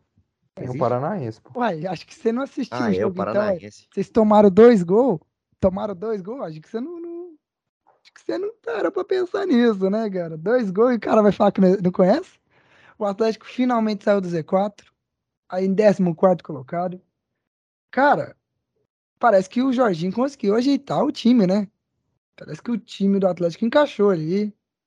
Cara, Tentou encaixar. Aproveitou, aproveitou- de um erro, de uma bobeira do David Braz? Aproveitou, mas é isso. Qualquer time ali que quiser ganhar vai aproveitar, né? Mas assim, cara, querendo ou não, pressionou o Fluminense. Isso aí tem que dar um ênfase gigantesco, cara. Tem que dar um Primeiro ele perde na corrida pro Churin. E segundo, o Churin não ia fazer aquele gol nem fudendo, era só ele acompanhar, perturbando o Churin ali, Que o sabe? Churinho ia perder. o Churin errar o gol, cara. Então, e mesmo se o Churin fizesse o gol, ele tomou a decisão errada, que é muito mais fácil você empatar e virar o jogo com 11 do que Do com, que com a menos. sabe, com a menos, cara. Então, o David assim, Braz foi de uma burrice. Foi um- de uma infantilidade. e é um cara experiente, né? É um cara experiente, tem anos e anos de de jogo. Mas assim, a gente vê que o- com o Jorginho o Atlético melhorou. A gente vê não é mais aquele time que fazia um gol e se fechava. É um time que fazia, faz o gol e vai pra frente. E que Ah, e- bola do Marlon Freitas, hein? Não, que bola do Marlon Freitas. E o Marlon Freitas não estava jogando nada nos últimos jogos. Nada e voltou a jogar. Isso é bom. Isso é muito bom pro time do Atlético. Mas é uma coisa que eu, que eu, tenho, que eu tava falando. Cara, o Atlético antes, ele fazia o gol, retrancava. E agora faz o gol e continua fazendo, procurando outros gols. Aí você vem me dizer, ah, mas tava com a mais, também é fácil. Mas, cara, mesmo assim a gente via já. Contra o Goiás, a gente tomou gol e não conseguiu fazer Não, ir cara, pra cima. mas, mas no 11 com 11 o Fluminense tava melhor, cara. O Cano até É, errou um assim, gol ali, inacreditável. É, inacreditável. E o Atlético, você falou do Jorginho, tem que agradecer também um cara que conseguiu colocar o Atlético de volta nos eixos, que é o Muriqui, né? Porque puta que pariu, aquele gol que ele errou, tem que deixar bem claro, né, cara? É, cara, assim, eu não quero tirar um pouco é, o mérito do Atlético, que o, o, o time do Fluminense realmente, no início do jogo, estava dominando bem a partida, conseguindo fazer uma- um bom jogo, mas o Atlético e o Jorginho têm muitos méritos. O time do Atlético soube jogar contra o Fluminense, soube manter a posse de bola também, entendeu que o Fluminense precisa da posse de bola para conseguir implementar seu estilo de jogo. E o Atlético soube muito bem e também usar também o, o contra-ataque. Muito, muito. Soube Muito aproveitar bem. o contra-ataque. O Atlético teve umas três, quatro chances de, de contra-ataque ali. Inclusive um gol que o Rato perdeu, ele e o Fábio, que ele Foi, tentou cavar. Eu vi, eu vi esse, eu tava cavar. assistindo. Cara, esse lance, vários lances de bola assim, enfiada pro, pro meio da área que quase foram gols, que o Fábio defendeu, méritos do Fábio, Mu- ou que é, o zagueiro conseguiu dar uma cortada. Mas assim, você vê também que o, Muito ti- mérito do Atlético, cara. que o Atlético não te, criou repertórios com a chegada do Jorginho. Porque antes, você pegar o time do Atlético com o, Loser. o Loser, era bola pra lateral, cruza na área, bola lateral, cruza na área. Agora você não, com o Jorginho você vê que tem um repertório, não é só bola lateral, é enfia a bola no meio, lança a bola pela, pelo meio, joga pra ponta, faz inversão, tenta cruzar, tenta tocar pra trás. Você vê que criou um repertório o time. Não, e o Atlético soube jogar, né?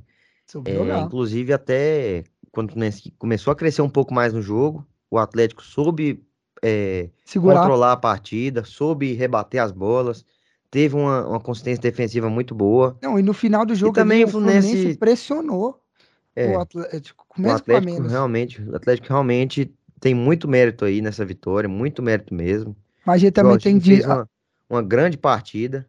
a gente também tem que apontar os erros do Diniz É, nas mudanças. Fluminense teve muita dificuldade. Porque ele, ele, ele, ele, ele optou ali no momento que o David Braz foi expulso, de em vez de botar um zagueiro, um jogador ali para recompor sua defesa, botou um cara para frente. Não, botou o zagueiro, botou o Felipe Melo.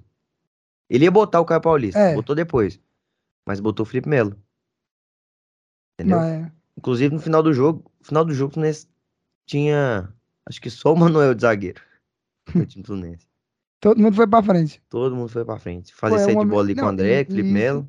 E isso foi o bom que o, que o Atlético conseguiu segurar. Mas a gente pode, a gente o- pode muito bem dizer, os, apontar os erros do Diniz. É, o Atlético, não, o o Atlético teve muito mérito, cara. Realmente o Atlético teve muito mérito nisso tudo que a gente falou. E já o Fluminense, cara, o Fluminense foi muito prejudicado, né? Pela infantilidade, realmente merecia ser expulso. Da mesma forma que o zagueiro do Goiás, Carlinhos, merecia ser expulso no jogo contra o Atlético. Quem que foi? Foi o. Não. Reinaldo. Reinaldo. Reinaldo. Pega a posição Reinaldo. que o Reinaldo tava e pega a posição que o Churin tava. Irmão, ele ia sair sozinho dentro do gol. Meu tá? amigo, Tá o, o, rei- o- só para só pra, só pra deixar bem claro, o Rato estava indo rente, rente à lateral, não estava indo tava rumo indo, do não gol. Não tava. Não O tava. Churin está. Não, pega o gol, pega o gol e vê se o Rato estava correndo rumo do gol. Não, não, não. Pega o. Churin e vê se ele estava correndo rumo do gol. Não, Tá Carlinhos, bom, não- galera? É isso. Não, Carlinhos. Não, Vai, tá? continua. eu vou ser, ser verdadeiro aqui, realmente mereceu expulsão, só que foi infantil, realmente o David Braz foi infantil, o Fluminense estava muito bem na partida, teve, eh, tava criando bastante chance ali, conseguindo controlar o, o jogo da forma que queria, o Atlético, mesmo quando estava 11 contra 11, o Atlético ainda tinha grandes possibilidades, o Atlético estava jogando muito bem, Não, e esse ataque do chances. Churin, esse ataque do Churin foi um, foi uma grande chance do uma Atlético, amostra de grande chance. Exatamente, o Atlético soube jogar contra o Fluminense. O Atlético soube jogar contra o Fluminense. Conseguiu é, muitos passes enfiados, passes na, na vertical. É, Então, assim, e não, pela- não só pelas laterais, pelo meio do é, campo. pelo meio também, teve grande, grande, muito mérito. O Fluminense sofreu muito realmente com, com, com o David Braz, teve muita dificuldade ali. Depois que o David Braz foi, foi expulso, teve um pouco de. Parece que o time se perdeu bastante, entendeu também. E aí o jogo ficou da forma que o Atlético queria, o Atlético conseguiu controlar bem a partida e mereceu, cara. O Atlético realmente mereceu essa vitória. Não, e a Fluminense segunda, também, eu né? falar também o Fluminense teve muita dificuldade, cara. Meu Deus do céu, Jesus amado. É, até pra fazer o gol. Teve uma bola lá do, do Luiz Henrique, não sei se vocês viram. A bola dele dentro do gol ali, chutou pro gol. Não, falar também, o, o lance que o Cano John, perdeu o gol. é, John Kennedy entrou muito bem também, cara. Não, se vocês viram ali. Entrou, não. O Fluminense no final do jogo ele pressionou muito. Eu fiquei até com medo do Fluminense conseguir fazer um gol ali. Se fizesse um gol ali, era grande chance de empate. Então, assim, eu fiquei com esse receio no final do jogo. Então, assim, foi um jogo bem jogado. Mas méritos do Atlético ter conseguido segurar o Fluminense ne- nesses ataques, defender-se bem, se, se segurar ali. E é o segunda, a segunda vitória do Atlético aí, desde que o Jorginho chegou. Então, assim, conseguiu sair do G4, mas ainda tem chance de voltar. É. O campeonato tá muito embolado. E o Atlético também contou bastante com a sorte. Contou bastante. Como com foi com, com, contra o Havaí, que o Carlinhos falou aí, do Muriqui, né? É. Uhum. E também o gol do Cano, cara, que foi inacreditável. O gol que o Cano perdeu. Sim. Então, assim, se o Cano tivesse feito aquele gol, é lógico que a Podia gente tá falando do Si, né? É. Mas o, o, o jogo poderia se, se escrever de outra forma. É, então assim, mas o bom também é que o Jorginho, o Jorginho tá conseguindo mexer o Atlético bem, né? Então, vamos ver como é que vai se comportar. Não, ele, ele conseguiu jogos. tirar, ele tirou o Churin, que, que é um, um centroavante, centroavante, colocou o Rato, deu mais mobilidade para o ataque do Atlético, é. deu mais velocidade para o ataque do Atlético, e aí que o Atlético cresceu mais na partida. Então, uma bela É. de uma mudança, cara. Não, e mudanças no momentos certos e de forma inteligente. O Jorginho é um bom treinador, então a gente tá vendo que vai mudando e vamos ver como é que vai se comportar o Atlético nos próximos jogos. É, alguns jogos importantes, o próximo já é contra o Palmeiras, fora de casa, então vamos ver como é que o Jorginho vai se comportar contra o Palmeiras de Abel Ferreira. Agora comentando, já que a gente não, eu falou, queria falar um pouquinho também do, só para complementar aqui, sim, pode. queria falar um pouquinho também do jogo do Fluminense Atlético Mineiro. Melhor jogo do campeonato, né? Carlinho tá de prova aí, tá sorridente aí, viu que ficou bastante feliz com a vitória do Flusão. Fiquei, soltei foguete aqui.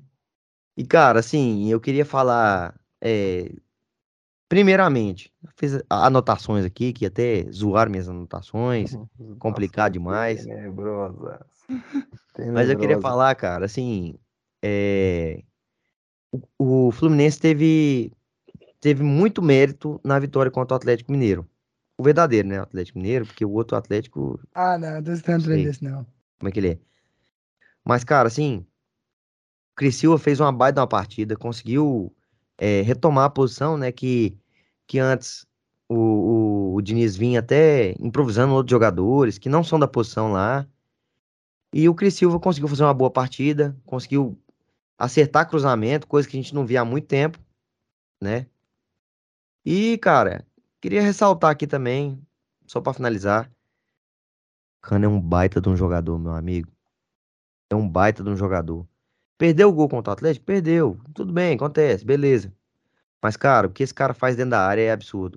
O que É esse cara faz dentro da área é absurdo. E, inclusive, Mas- Agora eu vou soltar uma dúvida aqui, então. Vou Ixi. soltar. Ixi. Quem, qual argentino é melhor que está atuando no Brasil? Cano ou Caleri? Quer saber de quê? De futebol? Bola jogada? Bom, é.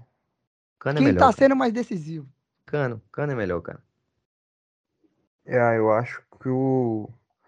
Como eu falei, acho que em, em outro podcast que a gente falou dessa dúvida, eu acho que o Cano é, é um cara mais completo. Ele faz o papel do centroavante, que é o papel do 9. Ele sabe sair da área, ele sabe jo- jogar também fora da área, então eu, tem mais mobilidade, então eu acho o Cano mais completo que o Caleri. O Caleri eu gosto demais do Caleri, baita centroavante, raçudo, mas eu acho que diferente do Cano, se tirar o Caleri da área, é um desastre. Mas dentro da área ele é mortal. Então, cara, eu prefiro o Cano por causa disso, pela questão Eu da mobilidade, por sair da área, Caleri. a bola chegar lá e ele fazer o gol. Mas eu fico com o Cano nessa dúvida aí, cara. Prefiro Eu o Cano do que o Caleri. Caleri. Eu fico com o Caleri. O Caleri que em oito jogos fez oito gols. Todo jogo, todo São Paulo tá sendo decisivo. Todo jogo ele põe a bola pra dentro. Ou o cara consegue achar um- uma bola pra alguém ali e, e- vai finalizar. Eu prefiro o Caleri. Pra mim, eu acho que o Caleri é um bom jogador, muito decisivo, muito importante pro São Paulo. É um baita de um atacante. O cara, ele é um muito raçudo, não desiste, briga até o final, vai na defesa arrancar a bola e aparece lá no ataque. O cara bate, briga, o cara não desiste. Pra mim, o Caleri é melhor e eu prefiro mais o Caleri do que o Cano, É, na minha assim, opinião. é, os dois jogadores são bem, assim, se doam realmente dentro de campo, né? Dois argentinos, que, inclusive, a gente até tem esse- essa ideia, né? Que o argentino é um cara que realmente se doa em todos os né? momentos, que briga no jogo, que não desiste da bola. E, cara, eu acho o Cano melhor pelo fato de tudo que o Carlos falou e também porque o cara, ele é... Ele tem uma mobilidade melhor do que a do, do, do Caleri. Ele traz um, um pouco de uma velocidade, consegue aparecer em mais lugares que o Caleri, pela velocidade que tem, por ser um jogador menor. Logicamente, o Caleri ele tem essa qualidade no cabeceio e tal. O Cano também tem, né? Mas é lógico que para disputar com o zagueiro ali, uma bola jogada dentro da área ali, o, o Caleri leva melhor. Só que o Cano é aquele cara que tá em todo lugar, em Se todo momento bem. se posiciona muito bem, finaliza bem demais. O gol que ele fez contra o Galo foi uma prova disso. Então, assim, cara, é realmente eu acho que o, que o Cano é um jogador melhor e, e vem apresentando isso, né, cara? Vem apresentando isso. Ah, E além cara, de ser, além de ser Lula, né? além de ser É, o cara metendo Lorenzo, irmão, é Lorenzo, irmão. Cara, na- pra mim, eu continuo achando que o Caleri é melhor, cara. Porque, velho, você vê o cara no meio do campo quebrando ali, dividindo, é outra coisa. Agora vamos falar do outro carioca. Aí, você quer falar alguma coisa, cara? Não, é porque, porra, então, o cara. O cara não é. Pô, não tá falando de centroavante, né, irmão? Não é de Mas, mas volante. o cara, saca? mas o cara, o cara tá lá batendo, mas tá dentro da área empurrando, velho. Fazendo Mas, gol. cara, não- acho o que cara tá fazendo gol de qualquer Ah, jeito. na discussão a questão de o cara voltar a bola lá atrás, cara- lá na zaga e é roubar a craque, bola, mano. acho que não entra, cara. A gente tá falando. o cara tem oito centroavante, cara. jogos, oito Você quer gols. comparar o Caleri com o Caio Vinícius? O cara tem mais gol, o cara Quem tem que é mais melhor? gol. Quem que é melhor volante? O tem ou Caio Vinícius? que o- que o Cano, pô. Hã? O cara tem mais gol que o Cano. Ah, tem mais gol que Beleza, o Cano. porra, Porque o só ele já joga, irmão. Só ele joga no São. Paulo, irmão. Pô, o cara tá jogando muito, mano. O cara Só tá ele joga Tá no São Paulo. ninguém tá tirando aqui. irmão. Ninguém tá falando aqui que o Caleri não tá jogando nada. Não, tá sim. falando que eu prefiro é o melhor? Cano, cara. Eu acho o Caleri melhor, mas tudo bem. Aqui cada um tem sua opinião e a gente vai ficar batendo e falando um monte de coisa até o fim. Vamos continuar? Agora a gente Porque fala. você, você é clubista. Mas Alô, ele não selo deu clubista. nenhum. Cara, ó, eu É porque, sabe por quê? Sabe por ó, que isso, o Dudu? Sabe por que, que o, o Carlinhos tá do seu lado? É porque o time dele não tem uma bosta de um centroavante. Porque se o time dele tivesse uma bosta de um centroavante, ele estaria Não, não, Que cara, a que gente tá falando de dois. É dois, é dois aqui, ó. Cara, É o que Cano e o que Caleri, não tem nada a ver.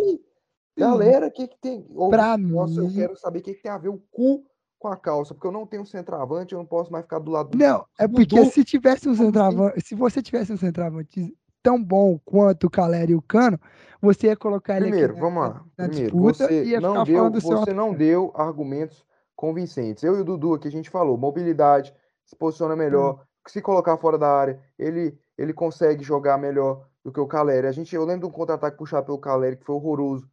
Você não deu argumento. O único argumento que você é- falou, é ah, ele volta. jogar, né? ele é de desse- né? único- De- único é argumento, o único argumento que você falou, ah, ele volta lá Mas atrás o e Caleri rouba é mais, o Caleri é mais decisivo do que o Cano pra mim. Eu acho. Não é mais decisivo. que Porque o cara é aqui, centroavante. Nem no Japão, irmão. Centroavante é o cara que tem que fazer o gol. E o E e tá o Cano tá fazendo gol, cara. O Cano tá fazendo gol. tá fazendo cara. toda hora gol, pô. A E, bola e tá olha, e olha, porra. tá e olha que o Caleri ele fica enfiado dentro da área. O Cano sai bastante da área pra buscar bola, pra buscar jogo. Entendeu? O Caleri fica lá dentro. Ele vai ficar aqui discutindo e eu vou sempre falar galera. Não, porque você é hashtag selo clubista. Ah, Pode colar na testa dele aí, selo clubista. Vambora, vamos pro próximo aqui, pro próximo. Pro próximo tempo, falar do, pró- do próximo time carioca, que a gente, já que a gente tá falando dos carioca. Falar do Flamengo. Flamengo aí perdeu, o demitiu o Paulo Souza. Após a derrota contra quem agora de cabeça eu não lembro. Braga, foi contra o Braga. Bragantino. Demitiu o Paulo Souza. Contratou Dorival Júnior e perdeu pro Inter. Começou de pé direito já, Dorival Júnior.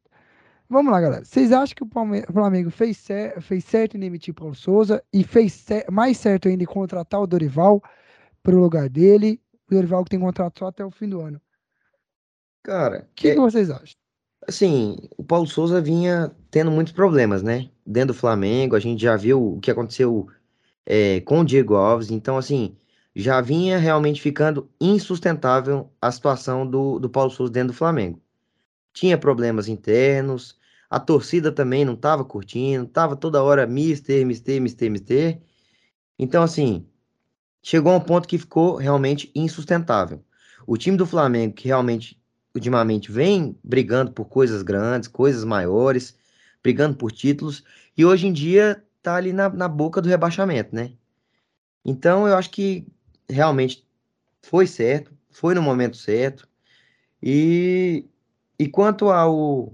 Não, não vou falar do, do, do Dorival agora. Quero que o Carlinhos fale um pouco do- da saída do Paulo Souza.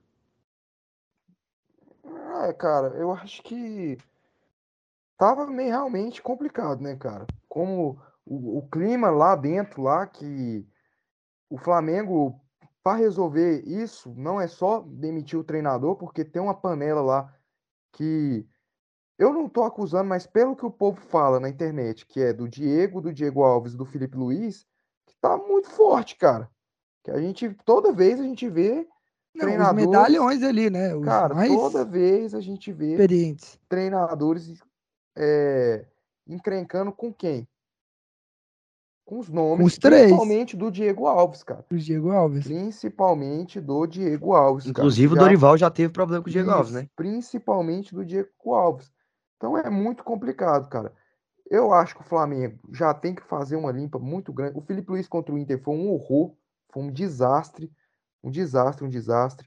O Diego Alves, se tá tendo tanto problema de relacionamento assim, também tem que mandar embora. O Diego já não é um jogador extraordinário, titular absoluto do Flamengo, tem reservas melhores do que ele, também tem que mandar embora. Então acho que a questão não é só mandar embora o Paulo Souza, né, cara? Por mais que o Paulo Souza, em questões de resultado, não estava conseguindo os resultados. Não é porque ah, o Flamengo jogava mal. Alguns jogos do Flamengo, contra o Bragantino, jogou mal. Mas teve a chance ali de empatar o André. É aquilo que eu falei. Quando caía a chance, os caras erravam os gols. Quando o Fortaleza, o Pedro errou um pênalti, o jogo 1 a 1 Pedro foi lá e errou o pênalti. O Flamengo perdeu vários gols. Então, realmente é complicado, cara. Mas, pela questão dos resultados, como o Dudu falou, o Flamengo, que está acostumado, tem elenco, tem time, tem futebol para jogar, para estar tá lá em cima, tá em 16. Isso não tem condição, cara. Não tem como o Flamengo ficar em 16. Então eu achei certo ali. Acho que o Paulo Souza já estava queimado com a torcida, já estava queimado. Não, com... e o ambiente já estava ruim. O ambiente já estava ruim, os resultados não estavam vindo. Então era a hora de tentar uma oxigenação Agora, nova. Agora né, a questão. Essa oxigenação nova era o Dorival ou era melhor o Flamengo ter procurado outro nome? Cara, foi o que eu falei no, no podcast passado. Lembra que eu falei no podcast passado? Cara, se demitir o Paulo Souza, vai ter dificuldade para encontrar um treinador. Vai ter dificuldade. Vai ter muita dificuldade. O Cuca não vai aceitar, cara. O Cuca já falou, não vou. O Cuca tá pensando em seleção, cara. O Cuca falou que não vou assumir time nenhum. E nem os flamenguistas também estavam aceitando o Cuca, né? Pois é. Então, cara, trouxeram ali o Dorival, me surpreendeu bastante. É a grande chance do Dorival voltar a ser aquele Dorival de 2015, 2000, sabe? Aquele Dorival é, renomado. Sim. Já tem um bastante tempo que o Dorival não faz um bom trabalho, então essa é a chance dele. Já, não, tipo assim, ele fez um bom, tava fazendo um bom trabalho no Ceará, mas um bom trabalho assim que, sabe, que se um time grande assim que se completou, para ter um nome assim, não era opção, não era a primeira opção, eu acredito, de nenhum time grande. Acho não que mesmo. se o Fluminense demitisse o treinador, ele não ia pensar no Dorival mesmo se ele tivesse desempregado, assim como o Inter, assim como vários times. Então, cara, é a grande chance do Dorival retomar uh, o que ele já foi um dia. E é aquilo, né, cara? É muito complicado. A gente aqui vem, fala aqui de tempo para treinador, que não sei o que, que não sei aquilo, não sei o que lá, e o cara vai e abandona o barco. Times que médios estão, infelizmente, os times médios estão sempre sujeitos a isso, principalmente treinador brasileiro como o cara do Sport TV falou, que a cultura do treinador brasileiro é essa, que quando chega um time maior e, e oferece mais dinheiro, oferece mais isso, ele pula da barca mesmo e tá cagando e vai embora. E aí, então, depois, recla... é aí depois fica reclamando que não, não, não, tem, tem não tempo. dão tempo para ele trabalhar. Eu achei certíssimo o presidente do Ceará ir na coletiva e falar assim: cara, na próxima vez, se eu demitir um treinador em três meses, não venham brigar comigo.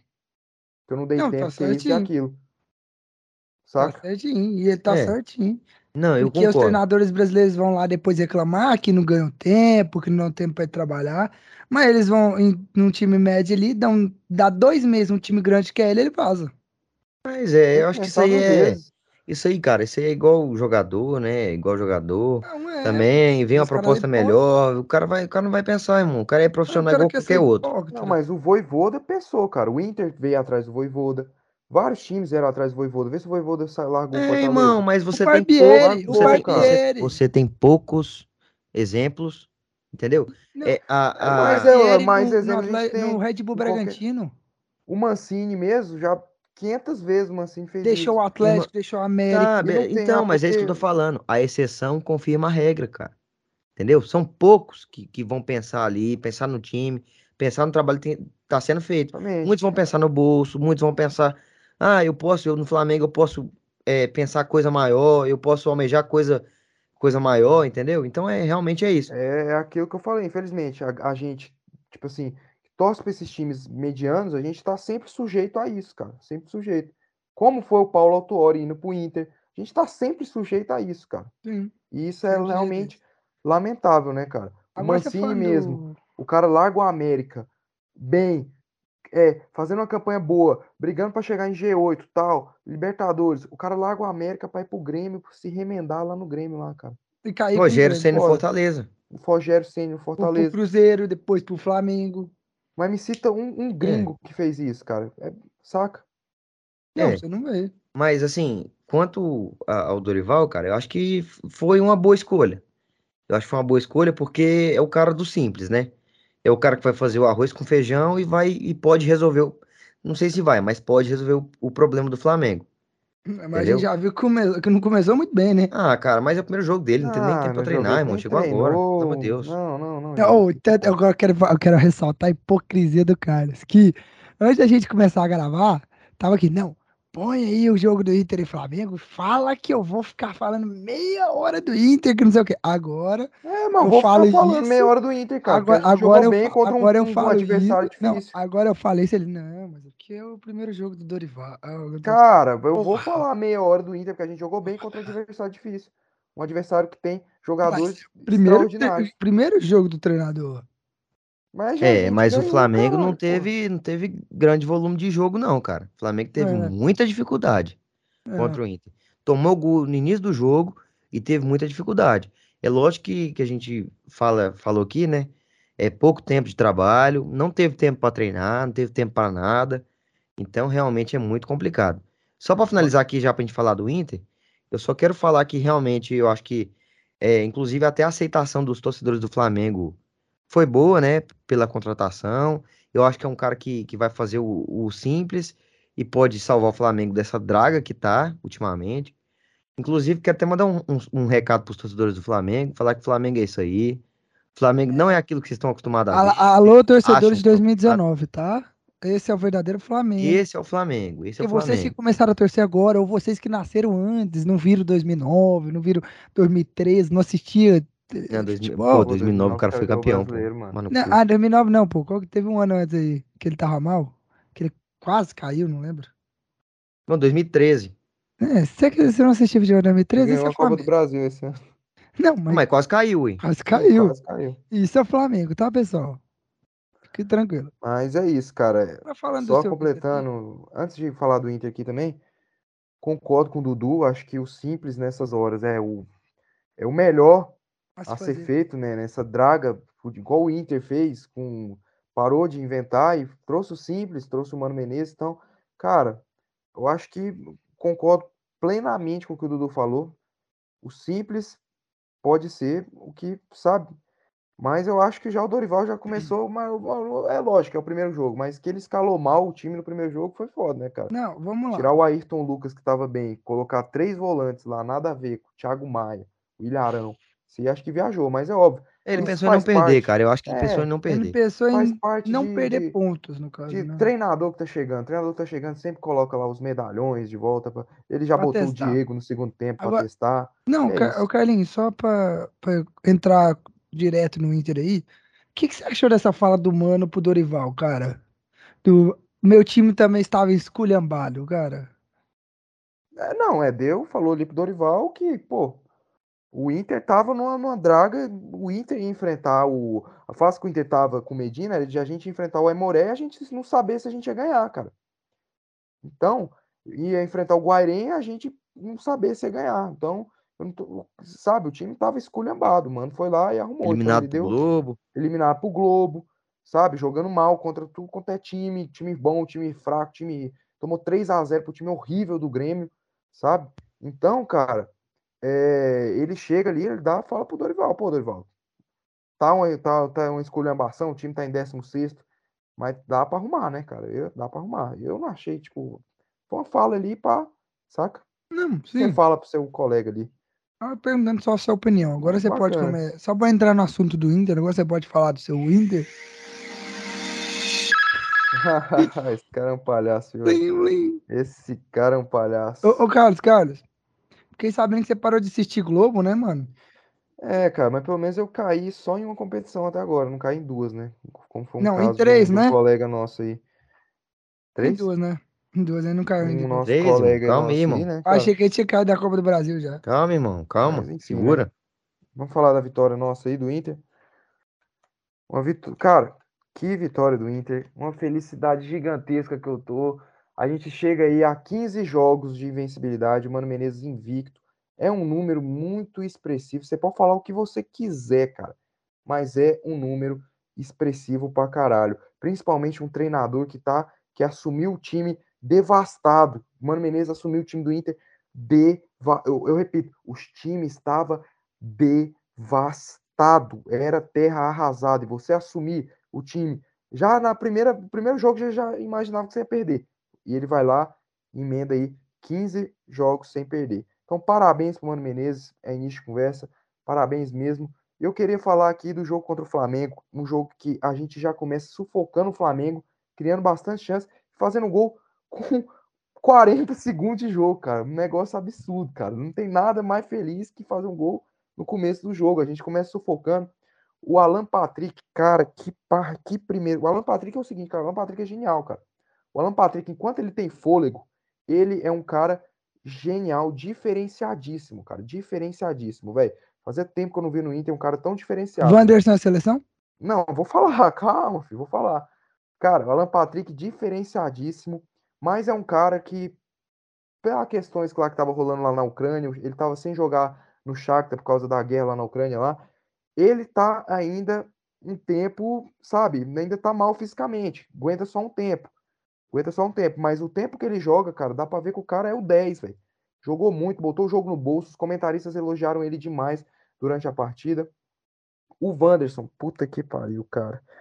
Vou falar igual o Baldaço. Cara, o Wanderson, o Wanderson é craque. Igual o Baldaço falou, o Wanderson é craque. O Wanderson é craque. O Wanderson, cara que veio desconhecido, ganhando muito e surpreendeu muitos torcedores do Inter, surpreendeu eu, surpreendeu a grande parte. É um cara rápido, é um cara arisco, é um cara que é driblador, um cara craque, cara. Um cara que com certeza, com certeza, se ele jogasse no eixo, se ele jogasse no São Paulo, no Flamengo, no Santos, no Corinthians, no Palmeiras, nesses times do eixo, se ele jogasse esse time do eixo, com certeza você já ia estar tá vendo os comentaristas da ESPN toda hora falando nele, com certeza falando, nossa, mas como esse Wanderson joga. O Roger Guedes fez dois gols lá contra o Palmeiras, os caras já, ah, nossa, o Roger Guedes é seleção, que não sei o quê. Com certeza, cara, que se ele jogasse no time do eixo, os caras já iam estar tá babando o ovo. Mas infelizmente, muita gente, você pode perguntar. Calma, meu amigo, você tá achando que você é perseguido. Calma, meu amigo, calma. pode perguntar. Não, eu não tô, não tô brincando. Você pode perguntar para torcedor do, do, do Palmeiras. Pode perguntar quem que é Wanderson. Os caras não vão conhecer o Wanderson. Os caras não vão saber muito bem quem que é o Wanderson. Os caras não vão saber. Eu falo lá na minha facul, nossa, velho, o Wanderson joga muito pros, caras, pros corintianos lá. Os caras não conhecem. Por quê? Porque. Ele joga no time meco. Ele joga no time meco. Não, se ele jogasse tem... no time grande, é, se ele jogasse no time grande, não é, verdade, meu amigo, é não é, cara. O cara não tem a, o cara, a mídia lá no, do, do Inter não se compara com a mídia desses times. Se ele jogasse no Palmeiras, a galera já tava, sabe? Ah, uma euforia danada. O cara joga muito, cara. O cara joga muito. Eu vou falar aqui pra vocês, eu vou falar. Eu vou falar aqui para vocês. Eu vou falar. Quanto tempo que o Neymar não joga nada? Quanto tempo que o Neymar tá indo pra seleção por nome? Por que não chamar o Wanderson no lugar do Neymar pra ah, Copa? Eu quero que vocês. Seu eu quero que vocês debatam. Fala merda, fala merda, fala merda, fala merda. Parabéns, parabéns, parabéns, parabéns, parabéns. me dar o fala merda. Fala merda do Quanto tempo a última temporada do Neymar foi pifia? Pifia. Parabéns, Carlinhos. Gente, muito obrigado. Acabou o episódio por aqui. Os torcedores do obrigado, PSG ouvintes, ouvintes do Sacada Podcast, muito obrigado. O episódio fica, fica, por aqui, porque depois dessa merda não dá pra sustentar Os esse programa. Encerramos o programa por aqui. A última temporada do PSG do Neymar no PSG, assim como o Messi também foi pífia, a temporada do Neymar foi pífia. Tem quanto tempo que o Neymar não joga porra o nenhuma? é melhor que o, Neymar, que o Messi, então? Cara, o Wanderson atualmente sim. Atualmente o Wanderson joga mais que o merece mais não, a vaga. João Vitor, você perdeu. Vai embora. Você se perdeu, gente... João Vitor, você cara, perdeu. Se a gente pegar, se a gente pegar. Eu posso fazer o esforço que for, eu posso mais? falar o que for. Não dá Neymar, pra tirar falar cara, merda do não, Carlos gente, quem, cara, quem está jogando mais hoje? Essa, essa pergunta, cara. O Wanderson ou o Neymar? Eu vou embora, cara. Eu, acabou, Dudu. Acabou não, o programa, Dudu. Obrigado, pera Dudu. Pera aí, pera Boa noite, Ô, Se não tiver um corte. Falando loucura, se não tiver um corte isso aqui, meu amigo, tem que ter um corte no Instagram. Loucura. Vou fazer. Estou falando loucura. Cara, melhor que Neymar. Eu vejo a galera pedindo Hulk na seleção, pedindo Gabigol, falando. Cara, o Wanderson, cara. Piora, você, Dudu, cara, Dudu, só piora. Dudu, só piora. Eu tô brincando, galera. Galera, eu não tô zoando, velho. Vocês acham que eu tô brincando? Para pra ver o só Wanderson, piora, cara. Para pra ver o Wanderson, cara. O, a última temporada do Neymar foi pífia. Caros ouvintes, me desculpem. Pífia. Desculpem pela temporada. merda que vocês estão ouvindo. Eu vi, eu vi um comentarista falando, eu vi um comentarista falando, o Neymar está indo pra Copa. O Neymar, depois de 2018, o futebol dele entrou em decadência. Em decadência. E ele é o 10 da nossa que o Vander, Aí você quer dizer que o Wanderson é a solução. Ué, o cara deitou contra o Flamengo. Você falar o quê? Ah, vai. Ele não só contra o Flamengo, meu amigo, contra Dudu, vários times. Continua, mano, deitou. Dudu, continua o programa aí. Contra vários times. Continua o programa aí. Depois continua o programa aí que eu tô indo. Eu queria ressaltar, cara, times, cara. Que, o que, que o Alan Patrick fez no primeiro gol do, do, do Inter. Não, cara, maluquice. Não, você pagou pau aí. Pra... Loucura. Cara, o Alan Patrick foi, Foi o cara que fez. Irmão, Loucura, gol foi dele, cara, o gol foi dele. loucura, loucura. O que o Alan Patrick jogou, cara. O cara tá O maluco. o Alan Gol foi Patrick jogou no primeiro dele. tempo. Dudu, o cara Foi tá maluco, Dudu. Segura o homem que tá maluco. Loucura. E belo, bela bola do, do, do Bustos. Bela bola do Bustos. O cara ficou É, maluco, Dudu. O cara ficou maluco. Mas enfim, Tá louco. Durante ali, o segundo tempo, o Flamengo, o Flamengo melhorou, colocou o Marinho, melhorou, mas é óbvio, o Inter fez o gol ali, acabou baixando as suas linhas, porque tava enfrentando o Flamengo, velho. Querendo ou não, tava enfrentando o Flamengo. Então, tinha que baixar as linhas, e o Flamengo ali cresceu no jogo, mas cresceu que não produziu. O Flamengo melhorou, mas não teve uma chance clara de gol no segundo tempo, cara. Além do gol, não teve uma chance clara de gol. Enquanto o Inter, já com 30 segundos do segundo tempo, quase faz o terceiro, cara. Uma jogada do David. Então, cara, o Pedro Henrique também, o Loirinho, entrou muito bem. Ele entrou, ele jogou bem contra o Santos, que ele deu uma entortada no Madison contra o Santos, cara, que parecia um Messi no Boateng. Agora eu não tô brincando. Agora eu não tô brincando. Pega o lance lá pra vocês verem. Santos e Inter. Não, não, não, não, não, para, pô, não tô zoando. Eu só tô falando, Dudu, pega lá. Ele tá Não. fazendo esforço, Dudu. Ele tá fazendo esforço. fuder, Ele quer cara. tirar o trono Não, do não, não, não, essa daí, essa daí, essa daí eu tô falando no lance. Eu não tô comparando a qualidade do Pedro Henrique com o Messi, óbvio. Não tô comparando. Eu tô falando que o lance foi parecido, porque o cara entortou o Matson, assim como o Messi entortou o Boateng. Agora, tudo que eu falo comparando, os caras acham que eu tô comparando, falando que o Pedro Henrique é melhor que o Messi. Não, eu, mas o bom, o bom é que a gente pega isso aqui. E, cara, é isso aqui dá engajamento, irmão. Na mídia, na isso mídia, engajamento. na mídia. Por exemplo, vídeo. Eu do engajamento que eu, fa eu falo mesmo também, entendeu? O João Vitor ele fica em cima do muro. Entendeu? É, essa é a Cara, não diferença. Não, é porque eu não dou conta de fazer essas merdas Mas, cara, eu queria falar realmente aquele. O que o Alan Patrick fez no primeiro gol ali. Não, Cara, ele loucura, desconcertou mano. toda a defesa do Flamengo. Foi Um uma, uma movimento. baita uma jogada. Ele, Um movimento. não pegou na bola, ele só Um- fez um movimento. Ele não, né, ele não tocou. Ele não fez nada. Ele só girou o corpo. Matou os caras, mano. Matou os caras. Realmente ali foi, foi Não, impressionante. que é achado do Inter, né? Cara, Não, eu, só vi, eu achei que o, que o chute do Vandes foi. Acho que foi meio errado, não foi, não? Não, foi errado, foi errado, foi errado. Pegou errado, mas fez o gol. Aí tá vendo? Foi errado, fez vendo? o gol, porra. E é melhor Mas- que o Messi, ele. não, melhor que o Não, Neymar e não, Messi. não tô falando que ele é Juntos, melhor que o Os Neymar dois e o Messi. juntos. Não tô falando que ele é melhor que o Neymar e o Não. Messi. Tô falando por Não. mérito. Não, eu não tô falando, eu tô falando que por meritocracia Ah, ele merece mais. Tá mais na seleção atualmente que o Neymar. Tô falando loucura, gente. Se ele jogasse no Palmeiras, vocês iam estar falando a mesma merda. Irmão, vamos lá. irmão, se, o- se o nome do, do podcast lá no, no, no Spotify, no YouTube, não tiver escrito assim, Wanderson merece tomar o lugar do Neymar na seleção? Eu, eu não publico. Se o título não for esse, eu Ah, não publico. Eu vou colocar, porra. É óbvio. O cara tá jogando muito, velho. Cara, sério, Wanderson, que contratação. Cara, as contratações que vieram depois do Campeonato Gaúcho, Depena, Wanderson, Alan Patrick. E você Cara, xingou. contratações. Aí, xinguei, foi falar xinguei, merda, irmão. Tá xinguei, vendo? Eu É boca- confesso, xinguei. Boca Mas eu não conhecia os caras, eu não conhecia os caras. Ó, o, o Depena, você olha pro cara, o cara parece um cara do, que trabalha no RH da empresa. o Wanderson, um cara que vem lá do, do cu do Judas lá da Rússia, revelado pela Ajax. Eu não sabia. Você tanto cara é pica, cara é revelado pela Ajax. Foi lá do cu do Judas lá da Ucrânia, lá da, da Ucrânia, da Rússia. Então, cara, eu, eu- foi- foi mal, errei, peço desculpas. Deveria ter esperado. Mas enfim, o Gabriel, a, o Mano Menezes escalou bem, colocou. Eu critiquei a, a escalação antes do jogo. Porra, mano, vai colocar Gabriel e Dourado juntos, cara. Não aguento, não, não aguento, não aguento, não aguento. Mas era a estratégia certa, porque os dois marcaram muito bem, tanto Gabriel, tanto o Dourado. Eu ia falar também aqui. Johnny entrou muito bem, Tyson também entrou muito bem. E contra o Goiás, o Inter não vai ter nem o Depena, desfalque gigantesco, e nem o Tyson. Então, vamos ver o que, que o Mano Menezes vai fazer. Volta o Edenilson. Vai ser um jogo Ó. difícil. O Goiás tem um esquema de três zagueiros ali muito complicado, que com certeza vai dificultar para o Inter.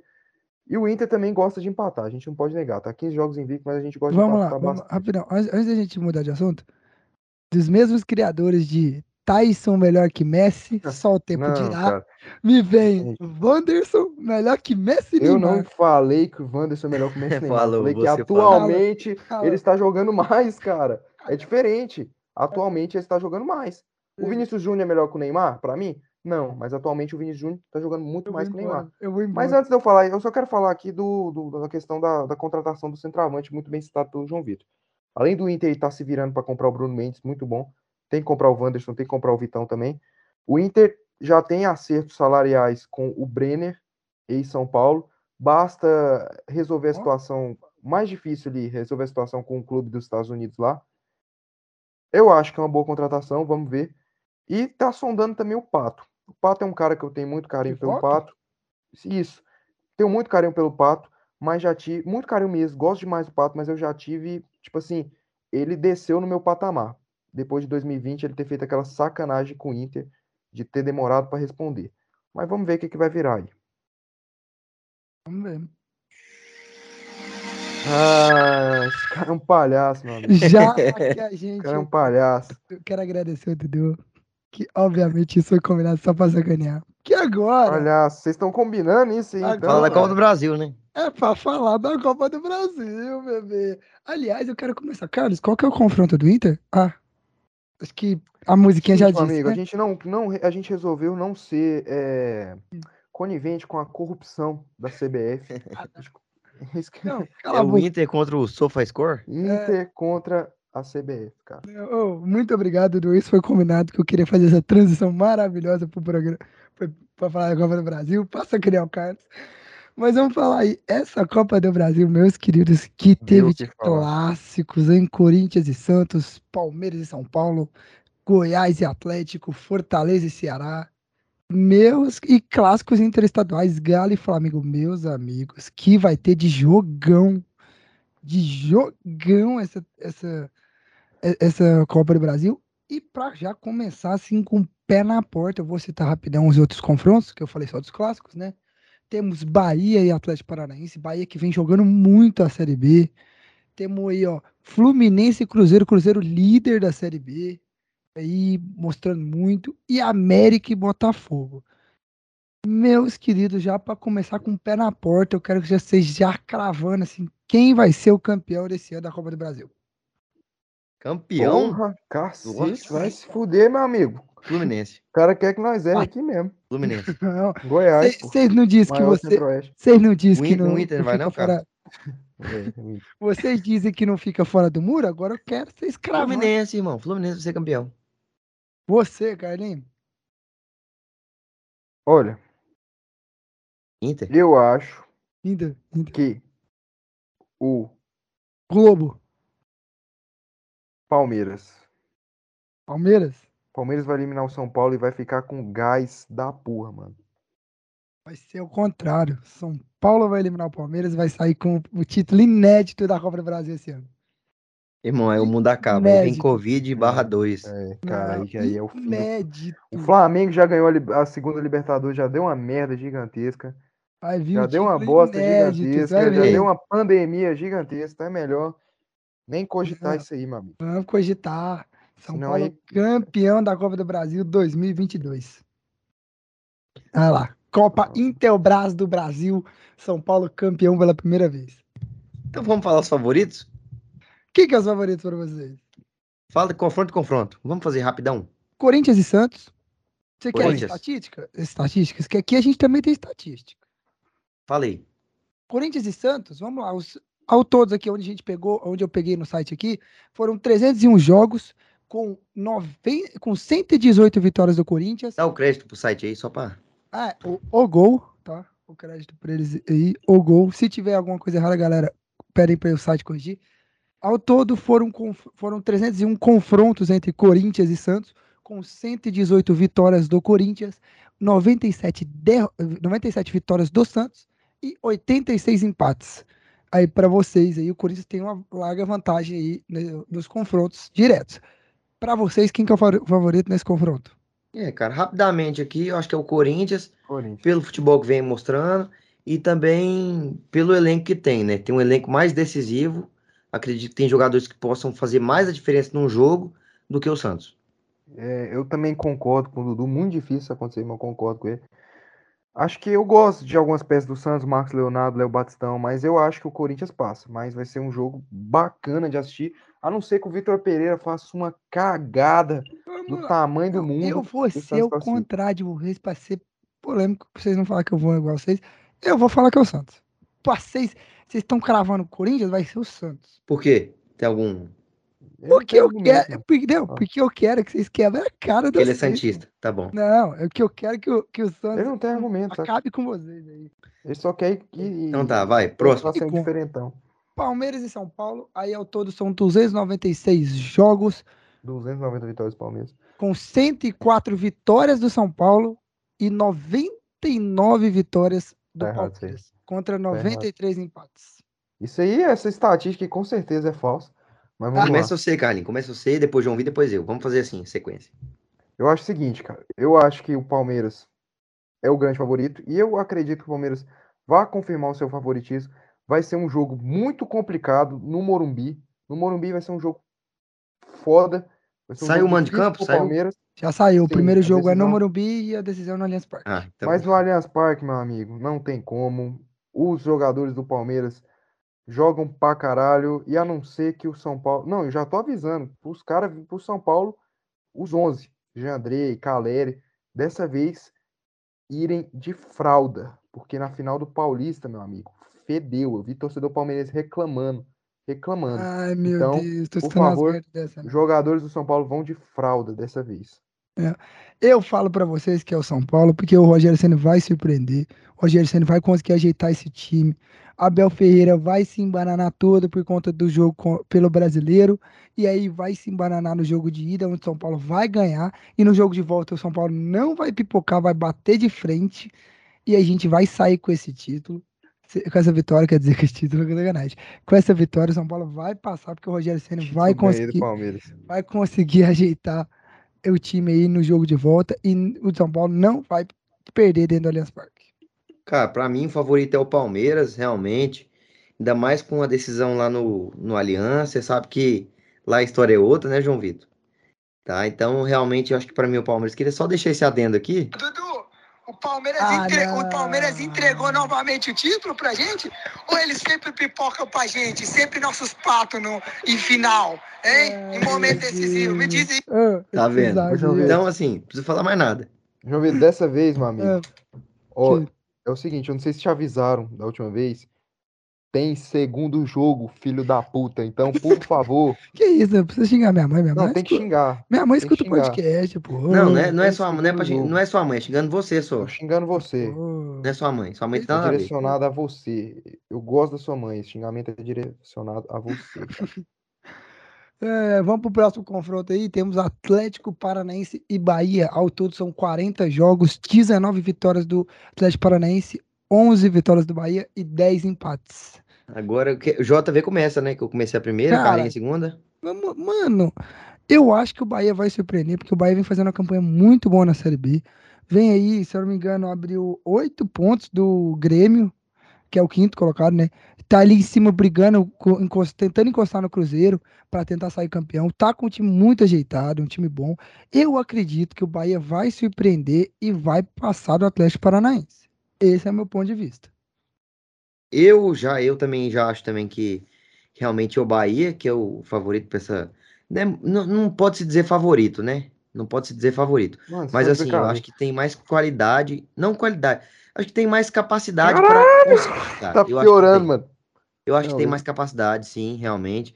Porque o Bahia vem fazendo uma grande Série B. Lógico que, que pega com times bem mais, mais com dificuldade, mais técnica, né?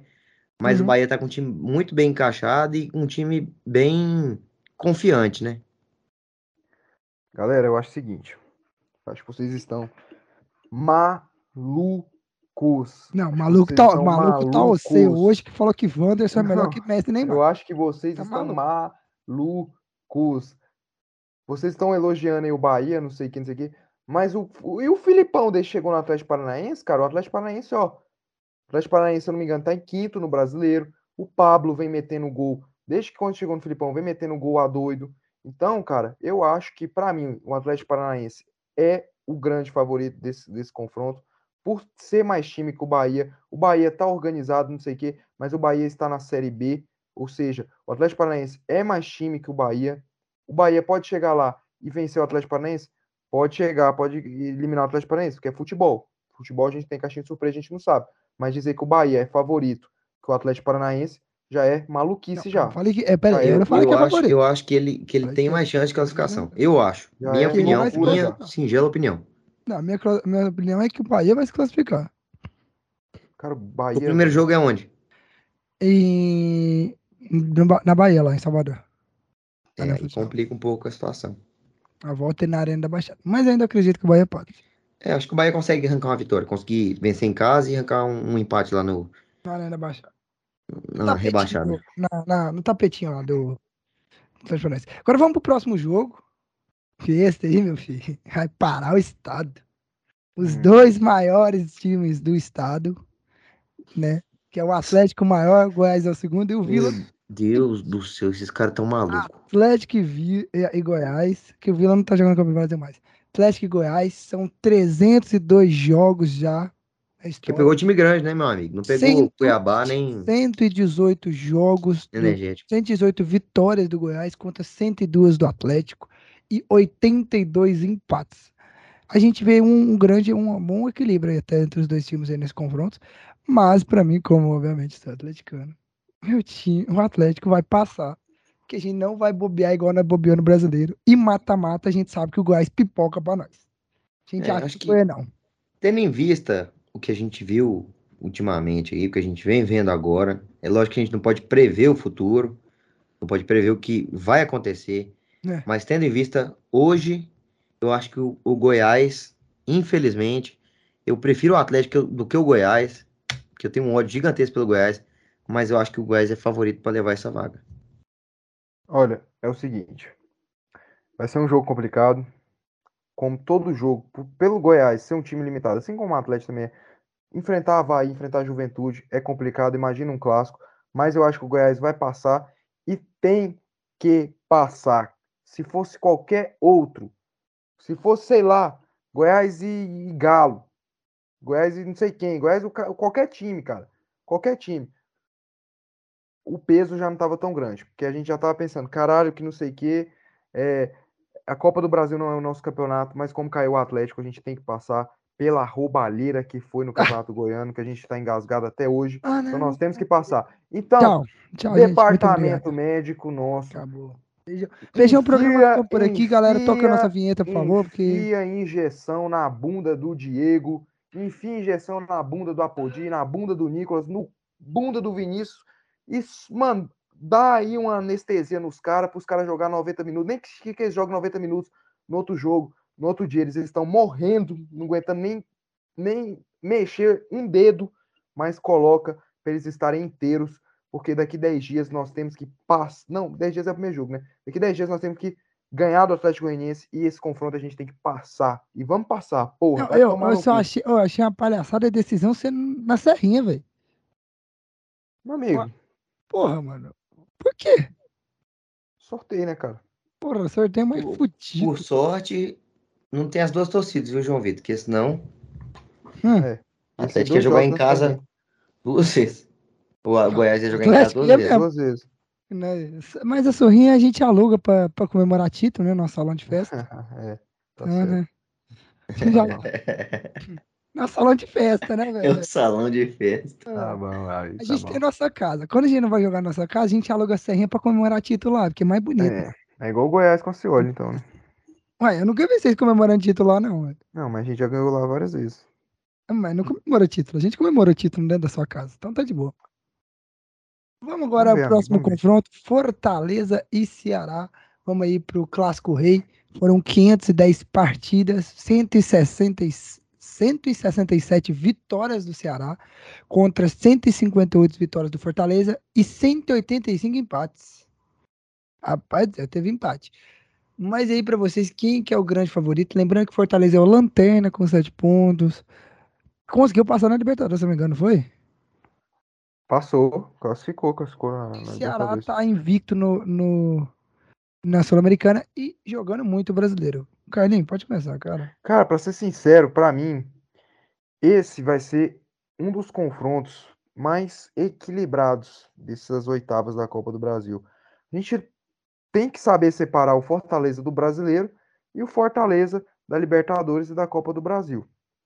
O Fortaleza é um bom time, pode estar na lanterna lá, lá embaixo, mas é um time que sempre dá trabalho, mesmo quando perde o jogo, um time que cria bastante. Então, vai ser um jogo complicado. Porém, eu ainda acredito que o Ceará seja favorito e eu acho que o Ceará vai passar. Mas que vai ser um confronto equilibradíssimo. Para vocês terem noção, acho que todos os confrontos, o que eu mais vou ter dúvida em falar quem vai passar é esse, Fortaleza. Mas acho que não só você, acho que nós, os três aqui tá nessa dúvida. Porque é um jogo sempre equilibrado dos dois. A gente viu pelo Campeonato Brasileiro que foi equilibrado. O Ceará saiu com a vitória? Saiu, mas foi equilibrado o jogo. Saiu, teve só um gol. Eu não lembro qual- quantos, com quantos minutos foi o gol do jogo. Foi no finalzinho, foi bem Então, finalzinho. é, eu tava imaginando que seria mais ou menos isso. Então, tipo, vai ser um confronto equilibrado. Vai ser um jogo muito equilibrado, é muito difícil dizer quem passa. Mas eu acho que o que tá com a melhor fase, que tá melhor, é o time do Ceará.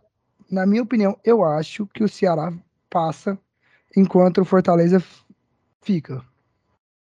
É, cara, eu acho que já acho o contrário. Acho que o Fortaleza é, pode conseguir sim essa vitória, conseguir passar ali, classificar e para a próxima fase.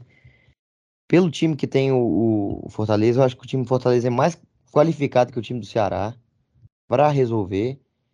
E, cara, eu só queria falar também que é triste, né, cara? A gente vê futebol goiano aí não podendo ter as duas torcidas e lá você viu a festa que foi no Brasileiro, as duas torcidas lá e Eu também acho isso foi, triste. foi lindo, cara. Foi lindo, foi eu acho lindo. isso triste também. É Mas eu acho que bonito, dá é uma festa. Fortaleza.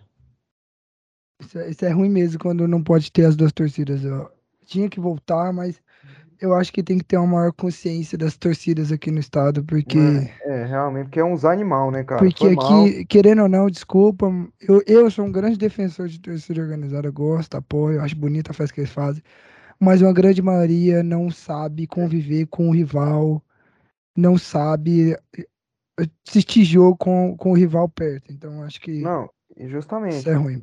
Quando eu falo que é uns animal, não tô generalizando, tô falando que dentro desse, da, da, da torcida organizada realmente tem os animal, tanto que hoje, mais uma vez, os caras brigando entre si, Goiás e Ceará lá no Tobogã, já brigaram entre si, todo jogo os caras brigam, todo jogo, se você- vocês prestarem atenção, a torcida do Goiás tá brigando lá entre eles no Tobogã, aí chega Não, e- polícia. e, problema com Então, polícia também. com polícia, é, é- é- é jogo loucura, tem- cara, loucura. Eu acho que tinha que, sei lá, cara, uma consciência, conscientização de todas as de- das organizadas do estado. Vamos ser realistas. Goiás e Atlético vai dar só uma torcida, irmão. Do Atlético. Meu, o Goiás Atlético pode... Não, não sei, cara, porque é realmente complicado. Mesmo assim, seria bonito, cara. É. E, e mesmo assim, que seria tipo um espaço pequeno pra torcida, seria visitante, seria bonito. Vamos pro próximo jogo? Fluminense e Cruzeiro.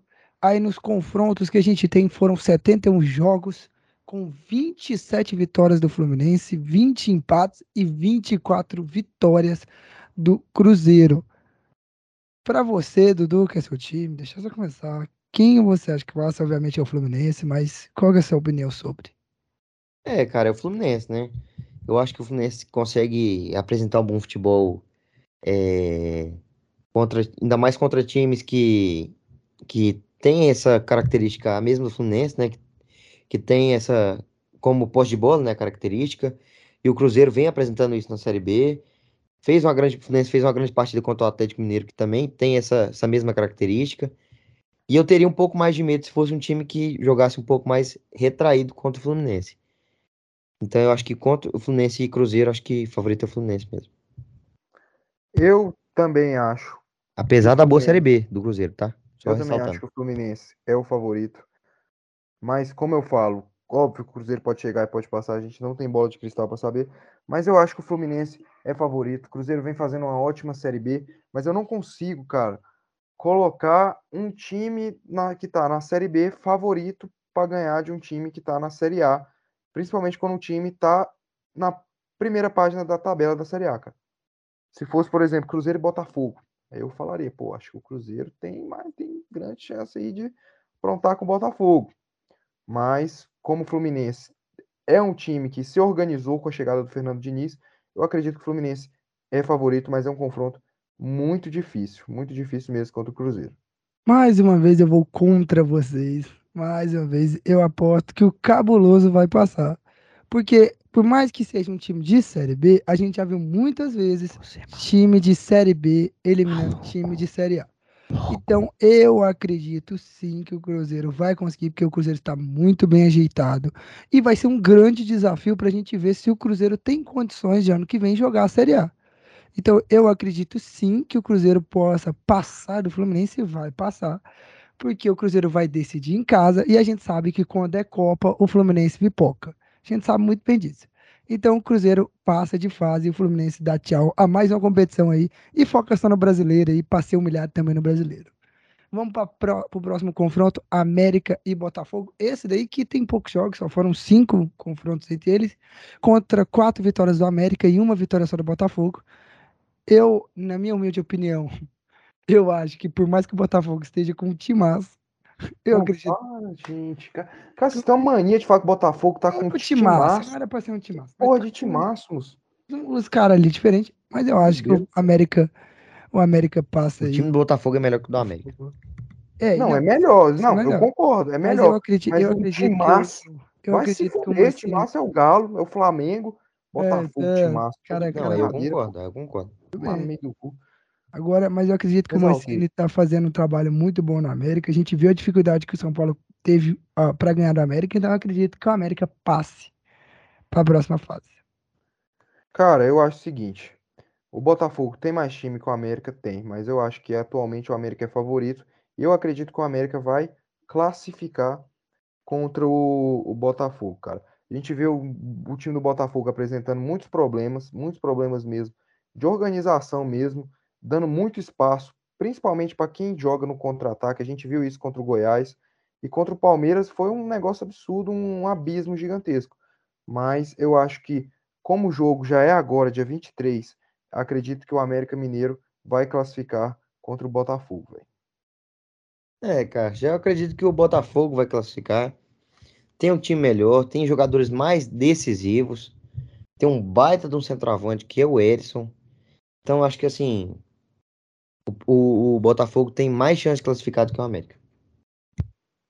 Agora vamos para o último confronto aí, Flamengo e Atlético Mineiro. Esse jogo é um dos, além dos clássicos, é um dos mais esperados, porque são dois grandes times, um que está com um treinador recente, que é o Dorival, e o outro que que tá com o Turco Mohamed, tá fazendo um bom trabalho, mas aí no histórico de confronto são 81 jogos com 31 vitórias do Flamengo contra 30 vitórias do Galo e 20 empates. Então vai ser um jogo muito bom de assistir. Eu tô muito com vontade de assistir esse jogo. Para mim, eu acho que o Galo passa pelo fato do Flamengo estar um pouco bagunçado, né, no parte na parte interna ali do seu elenco, tá um pouco bagunçado. Por mais que o Dorival vai até esse jogo vai conseguir botar o seu, acho que botar o seu estilo de jogo, mas eu acho que o Galo passa porque o Galo tá melhor, mais ajeitado. A gente viu aí que o Galo vem jogando bem, apesar de ter empatado com o Santos. Turco Mohamed fazendo algum- algumas mudanças erradas, mexendo algumas vezes de forma errada no Galo. Mas a gente vê que o Galo, eu acredito que o Galo vai ser superior ao Flamengo nesse jogo. Mais um confronto equilibradíssimo. É, o Dorival não vai ter tempo, né? O jogo já é em cima já. E além de ter o jogo do tá tendo jogo brasileiro domingo 4, domingo 4, vai ter esse jogo contra o Galo.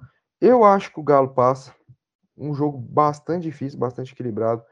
É, o Galo, ao meu ver, não conseguiu resultado nem contra o Fluminense, nem contra o Santos.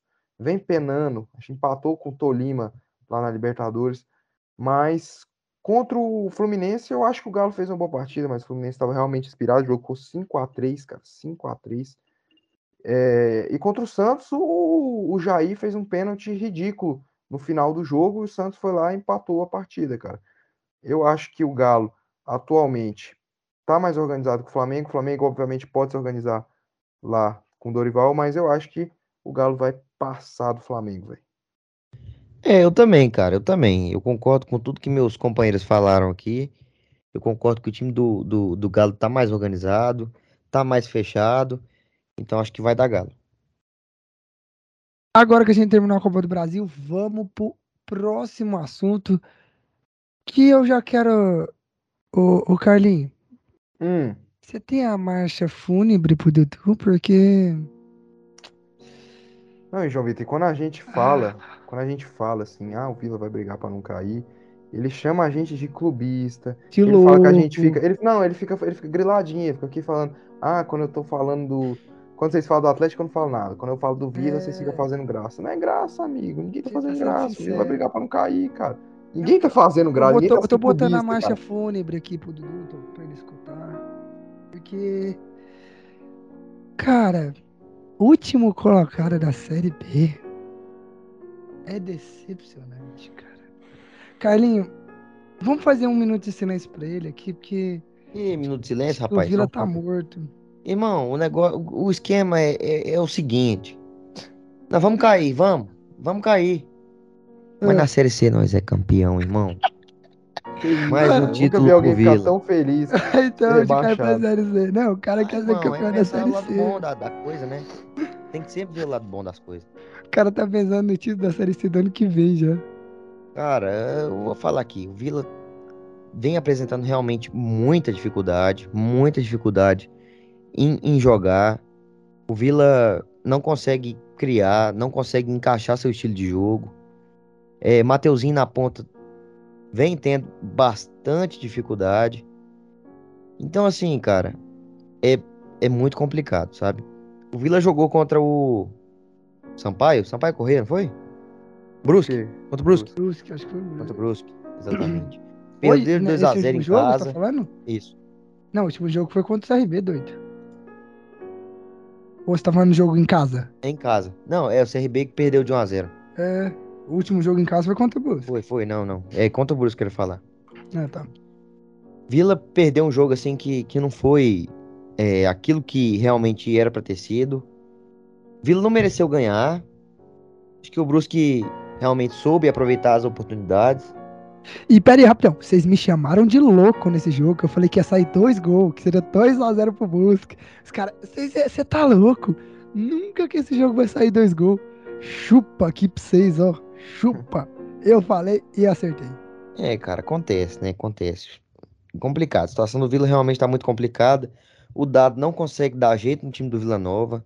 É um time que realmente não, não- apresenta nenhum tipo de melhora. Eu não vejo nenhuma esperança no Vila Nova.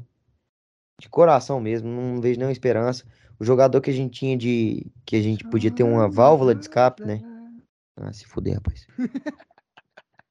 O jogador que a gente tinha como válvula de escape, que era o Vitor Andrade, infelizmente se lesionou e só vai voltar ano que vem.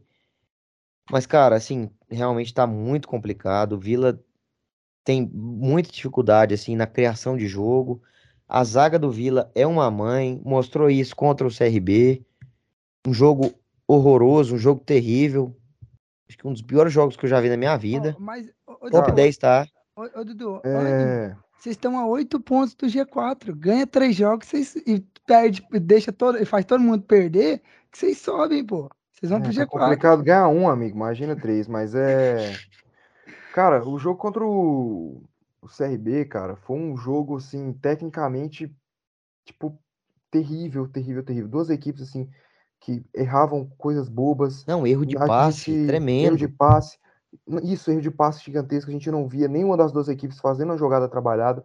Não foi um jogo que o CRB fez por onde para vencer e muito menos, não muito menos. O Vila também não fez por onde para vencer. Era um jogo de um 0 a 0 ruim como foi o jogo, mas a fase é tão ruim, o negócio é tão absurdo, cara, que o Renato, numa desatenção gigantesca, uma E um passe desatenção que- terrível do William Formiga. Cara, uma des- Isso, um passe terrível ali. Uma desatenção gigantesca ali do Renato, cara. Cara, que eu acho que os vilanovenses ficaram muito bravos, que foi um gol tão ridículo, mas tão ridículo, cara, que o CRB acabou vencendo. O CRB não fez por onde, nem o Vila também não fez por onde. Foi um jogo que as duas equipes, acho que as chegadas delas foram eram, eram chutes de média distância, não foi, não era um uma jogada assim É organizada. pegar, velho, dois times. Mano, pelo amor de E, Deus. cara, Dois a gente ruim. vê essa dificuldade no Vila, cara. E quando o Renato também, durante o jogo, também teve várias desatenções, um passe errado ali na zaga, ele tentou sair jogando, saiu jogando errado. Então, é um time totalmente, parece que desligado, com falta de foco. Você vê, tipo, diversas vezes o Mateuzinho com a mão na cintura. E o Vila, ele fica, querendo ou não, eu torço pro Goiás, mas o Vila, ele fica marcado. ele ficou marcado. O DNA do Vila é um time de raça.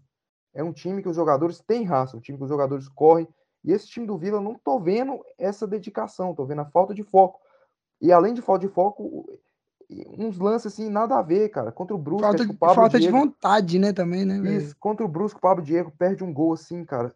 Incrível, com o jogo É, 0 a 0 Dentro da um área, dentro da, incrível. Quase dentro da pequena área. dentro da pequena área, os dois zagueiros batendo cabeça, o Donato, o Renato. Então é muito complicado, cara. O único cara que eu vejo ali tentando, buscando, fazendo alguma jogada é o coitado do Arthur Rezende, cara. É o coitado do Arthur Rezende, cara. O time tá muito. Tipo assim, os outros ainda tentam, assim, mas é uma falta de técnica, assim, gigantesca, uma, uma, uma tomada de decisão errada, assim, que realmente acaba matando ali o time do Vila. O Vila tá na lanterna, tá 10 pontos, tá, acho que 3 pontos do 16º colocado, mas é aquela, cara, é aquela. Ganhou um jogo só, em 12 rodadas. Hum. Como o Dudu falou, parece que não tá se encontrando. A, a impressão que, que passa é que o time não, não vai. O próximo jogo é, Contra o Operário. vai. É, não vai. É um jogo Operário, dificílimo. dificílimo. Operário, agora a gente vai Mesmo dentro de Operário. casa, Vila vai jogar dentro de casa, mas é Isso, agora eu, vou, dificílimo. fa- e agora eu vou falar do Operário que, enfrentar, que enfrentou o Bahia, mas é um- o o torcedor não vê esperança, mesmo estando três pontos apenas de deixar a zona, cara. Então é complicado.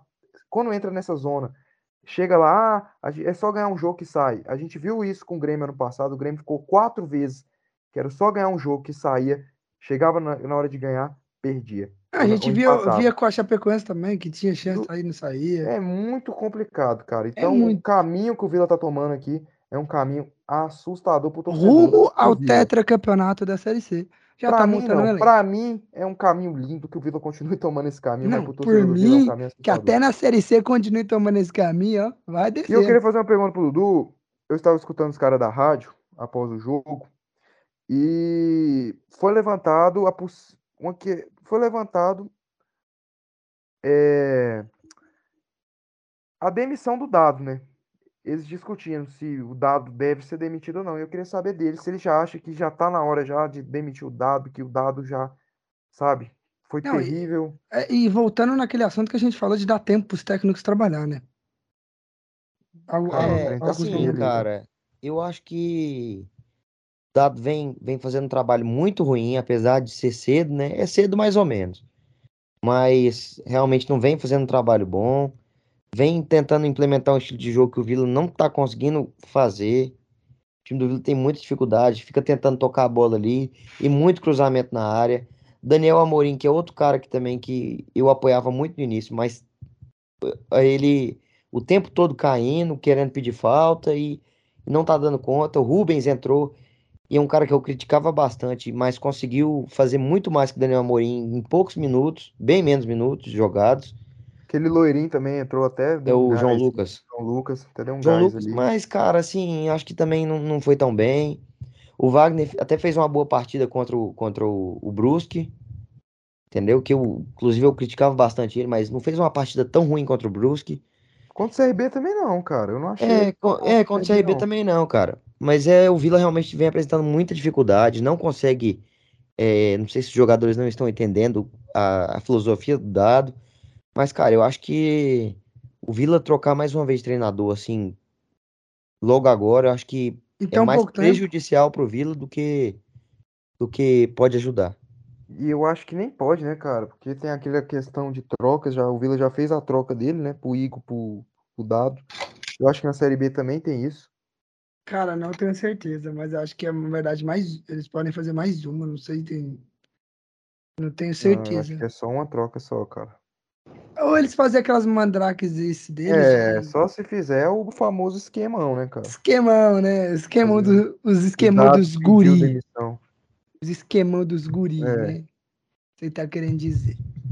Vamos aí agora falar da outra ponta, né? A gente falou do último, agora a gente vai falar do primeiro. Não, calma aí, só pra, pra terminar aqui, que eu tive um problema técnico aqui no meu microfone.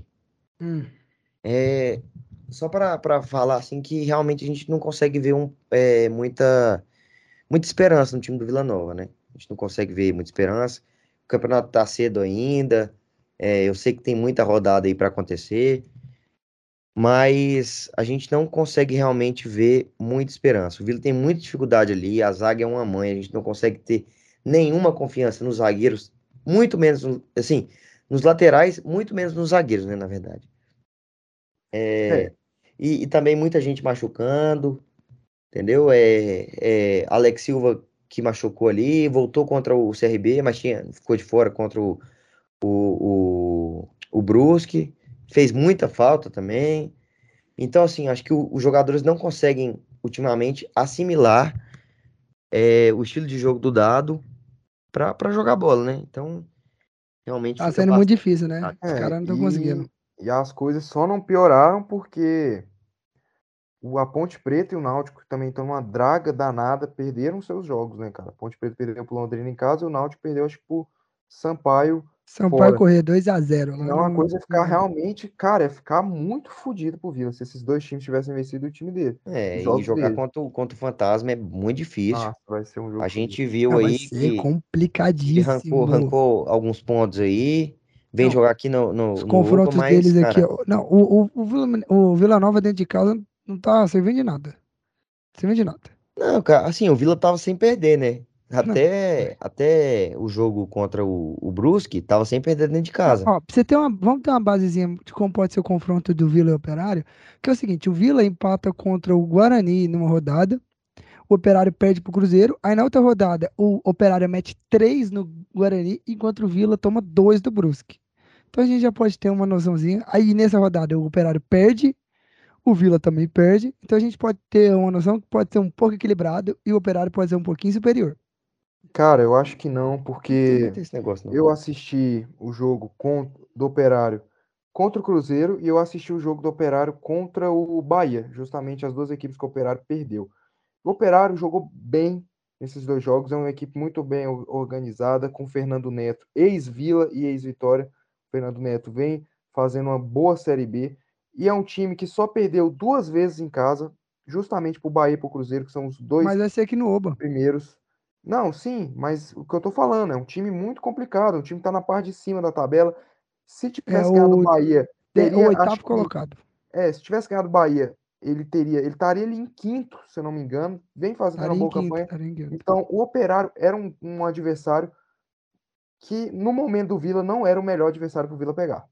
Eu acho que era melhor o Vila ter pegado na tabela ali a Ponte Preta, ter pegado times ali da parte de baixo da tabela, porque pegar o Operário na fase que o Vila tá, vai ser um jogo muito difícil, mas lógico que dá para ganhar, dá para ganhar, não é um jogo tipo impossível, mas é um jogo que o Operário é muito favorito, cara. É, É um muito jogo, favorito. é um jogo muito difícil. O Vila tá realmente, mais uma Vai vez, um Vila vem apresentando muita dificuldade ali. Meio campo perdendo todas as bolas, erro de passe. Então, assim, é, eu não vejo muita. Não tenho muita expectativa, não. Vou estar lá para assistir o De jogo. preferência, de preferência, eu quero que seja uma vitória do Operário.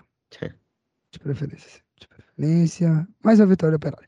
Agora vamos falar da parte de cima da tabela do Campeonato, do campeonato da Série B, que é o Cruzeiro, meus queridos. Cruzeiro e Vasco se enfrentaram hoje, é, ontem no caso, né? Dia 12, dia dos namorados. Foi dia 12 ou dia 11? Dia 12, Dia ontem. 12. O Vascão ganhou dentro de cima do Cruzeiro. O Vasco segue invicto na Série B. Foram aí, ó, nenhuma derrota, são seis jogos, seis empates. E o Cruzeiro chegou à sua segunda derrota no campeonato. E segue líder aí, mas a três pontos à frente do Bahia.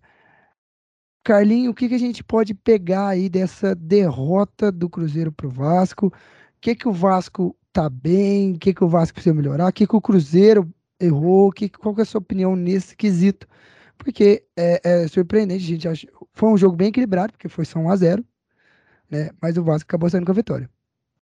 É, primeiramente queria parabenizar que a torcida do Vasco, meu amigo, 65 mil pessoas é um Mais número uma vez, maior e melhor que a torcida do Fluminense. Fez menos barulho que a torcida do Fluminense. Fez barulho pra caralho. A torcida do Vasco não é a do o- o- Flamengo. Sua torcida, Dudu, tava parecendo uma ciolê. Parecendo uma ciolê. Não, tinha pouca gente, tinha 20 mil pessoas. Coisa que não dá. assim, o Atlético não tem isso de torcedor, nem juntar os torcedores que já morreu, não dá 20 mil. Não, tipo, Mas- Mas assim, cara, os fez públicos muito do barulho, Atlético cara. no ano não dá 20 mil. Não dá, cara. Mas, enfim. É, uma, pa- uma partida entre duas equipes que tem uma defesa sólida, principalmente a do Vasco. Acho que uma das coisas boas que o Zé Ricardo fez foi arrumar a defesa do Vasco. O Vasco é um time que toma muito pouco gol nessa Série B. Assim como o Cruzeiro também é um time que tem uma boa defesa. Hoje não teve o Eduardo Brock, que fazia parte ali do esquema de três zagueiros ali junto com o Oliveira e o Zé Ivaldo do Cruzeiro e fazia o Cruzeiro ter uma saída de bola mais refinada e ter uma defesa bem equilibrada. Mas o jogo foi um jogo muito bom, cara. Quem assistiu, principalmente o primeiro tempo, viu um jogo em que foi lá e cá, o, o Cruzeiro, lógico, com a posse de bola, tentando, produzindo mais, e o Vasco escapando bem nos contra-ataques. O gol ali num, num erro do Zé Ivaldo, impressionante, Zé Ivaldo é zagueiro, não sei o que ele estava fazendo lá na frente, dando uma de volante lá, perdeu a bola no contra-ataque, o Peck toca pro Nenê, o Nenê cruza e o Getúlio faz um belo gol. Então, cara, e o segundo tempo a partida ficou mais ali equilibrado, com um jogo mais morno. O Cruzeiro teve uma, uma chance clara de gol ali com o Matheus Bidu, excelente lateral esquerdo, fez uma ótima Série B ano passado pelo Guarani. O Matheus Bidu acabou perdendo o gol, mas não saiu tantas chances no segundo tempo. O segundo tempo ficou um jogo mais travado ali. O, o Vasco também teve uma, uma chance da cabeçada, o Cruzeiro teve uma finalização para fora, mas o primeiro tempo que foi um primeiro tempo assim espetacular que entregou mais do que eu imaginava para essa partida, cara. O Cruzeiro fez um bom jogo, o Cruzeiro fez um bom jogo, mas o Vasco ali conseguiu fazer o gol, conseguiu pôr a bola para dentro. Mas enfim, o Vasco ali segue líder ali, tá buscando o seu novo treinador, fez também uma baita partida contra o Náutico, com um golaço do Figueiredo, cara. Como chuta bem esse garoto Figueiredo contra o Náutico, 3 a 2 uma partida até curiosa, eu não sei se vocês viram no, na hora do, do protocolo, o Náutico, os uniformes do Náutico não, não tinham Eu chegado. vi, eu vi. O Náutico não Náutico não subiu. tinha uniforme.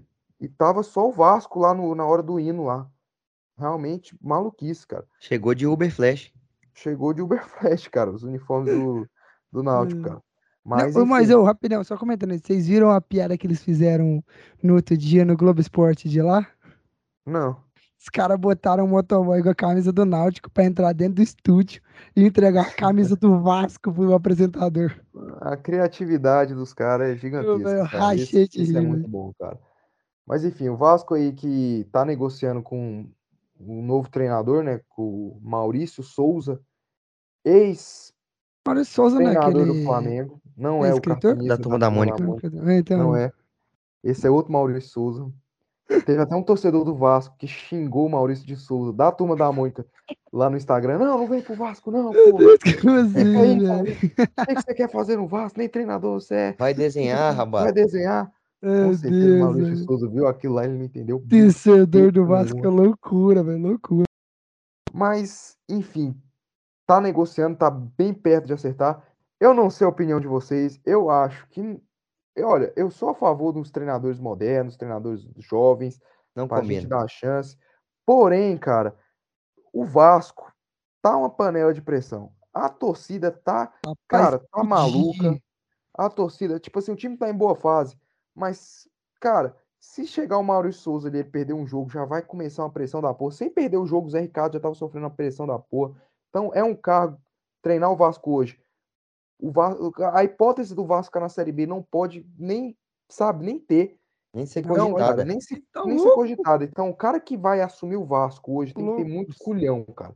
Tem que ser muito culhão. Vamos ver o Maurício Souza, ganhou uma copinha pelo Flamengo. Ele vai encontrar um Vasco que tem uma defesa muito boa. O Quinteiro hoje fez uma parte das contra o Cruzeiro. Mas vamos ver como é que vai ser, cara. O Vasco tá ajeitadinho ali, cara. Tá ajeitadinho. É, o Vasco tá bem ajeitado, né, cara? Vem, vem aí de na invencibilidade aí na, na Série B, conseguindo bons resultados aí. É, inclusive surpreendendo, né, a gente, porque o Vasco não vem apresentando um, um grande futebol.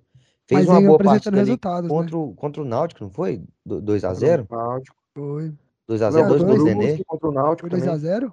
O Acho que foi 2x0 foi contra. contra o Brusque. 2x0 Contra o foi Brusque, contra o é. 3x2 contra Dois o gols do contra o Nenê, não foi? Isso. Isso. É, então Foi, é isso se eu não me engano, foi 3x2 contra o Náutico.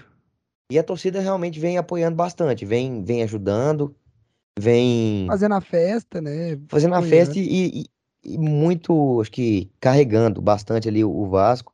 Isso Nenê que é um jogador também que, que gosta bastante disso, gosta dessa, dessa muvuca, Dessa gosta dessa energia, pressão, né? dessa energia, realmente. E, cara, e foi um, um- um belo de um jogo, né? Contra o, contra o Cruzeiro. Teve chance pros dois lados, os dois times jogando bem. E, e o Vasco conseguiu ali numa, numa felicidade. Não, num- e, num- e esse jogo também foi bom pro Cruzeiro, né? Jogou Foi bom. Vocês viram o que, que o Ronaldo falou ali, quando das Não, torcidas? o que, que ele falou?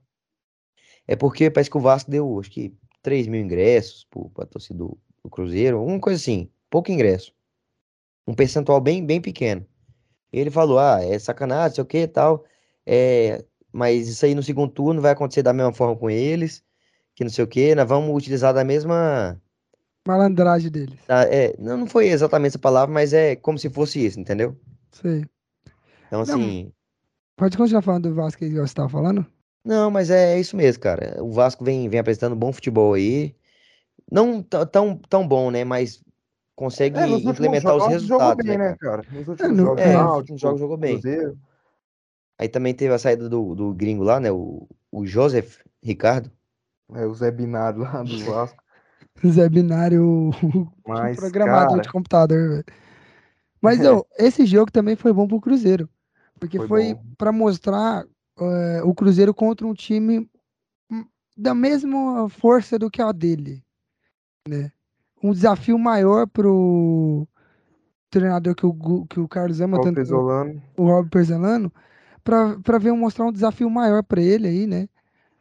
E, e É. já dar um, um preparo, tipo, não ah, um grande preparo, mas pra dar um preparado do terreno pra Copa do Brasil.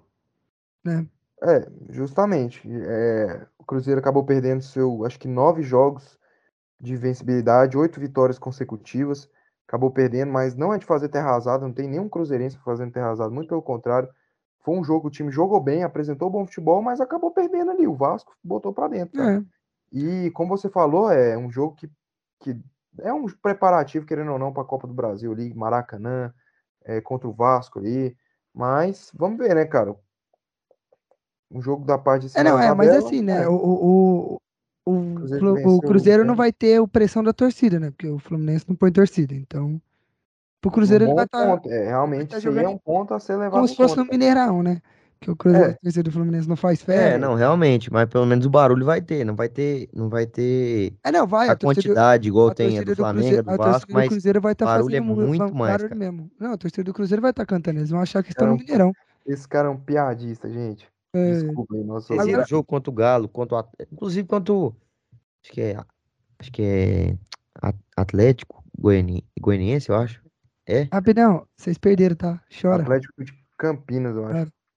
Vamos, Não é vamos pro Atlético próximo Goiás, aí? não? Atlético de que é Goiás? Vamos pro próximo jogo né? aí, vamos pro jogo. Não, só fazer uma adenda aqui, o cara tá Ah. falando lá, não, é, Ah. segue lá no Instagram, AC, ACGO, oficial, que é o Instagram do Atlético.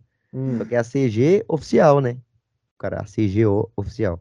Você viu tanto que é dessa, inexpressível esse Atlético. dessa, Inclusive? Segue lá o Atlético no Instagram que você vai ver o Dudu comemorando um gol igual um maluco. Tem mesmo. Não, Lá Tem no o. Atlético. Alô, torcida do, do Vila Nova. Tem Ai, vídeo do Dudu comemorando o gol do Atlético. Vocês pro, pode procurar lá. Atlético e LDU, foi? É, Atlético, e Atlético e LDU. LDU, lá o primeiro E lá- jogo da, da Sul-Americana, ele comemorando o gol. Pode ir lá. Vamos agora pro vice-líder da Série B, o Vasco, o Bahia, Vasco, não. O Bahia de que, Vasco, é, o Bahia que ganhou do Operário fora de casa com o gol do Mugni. Abriu aí oito pontos do quinto colocado, que é o Grêmio. Chegou aí a marca de 25, pon- 25 pontos no, no Brasileiro e tá a três pontos do Cruzeiro.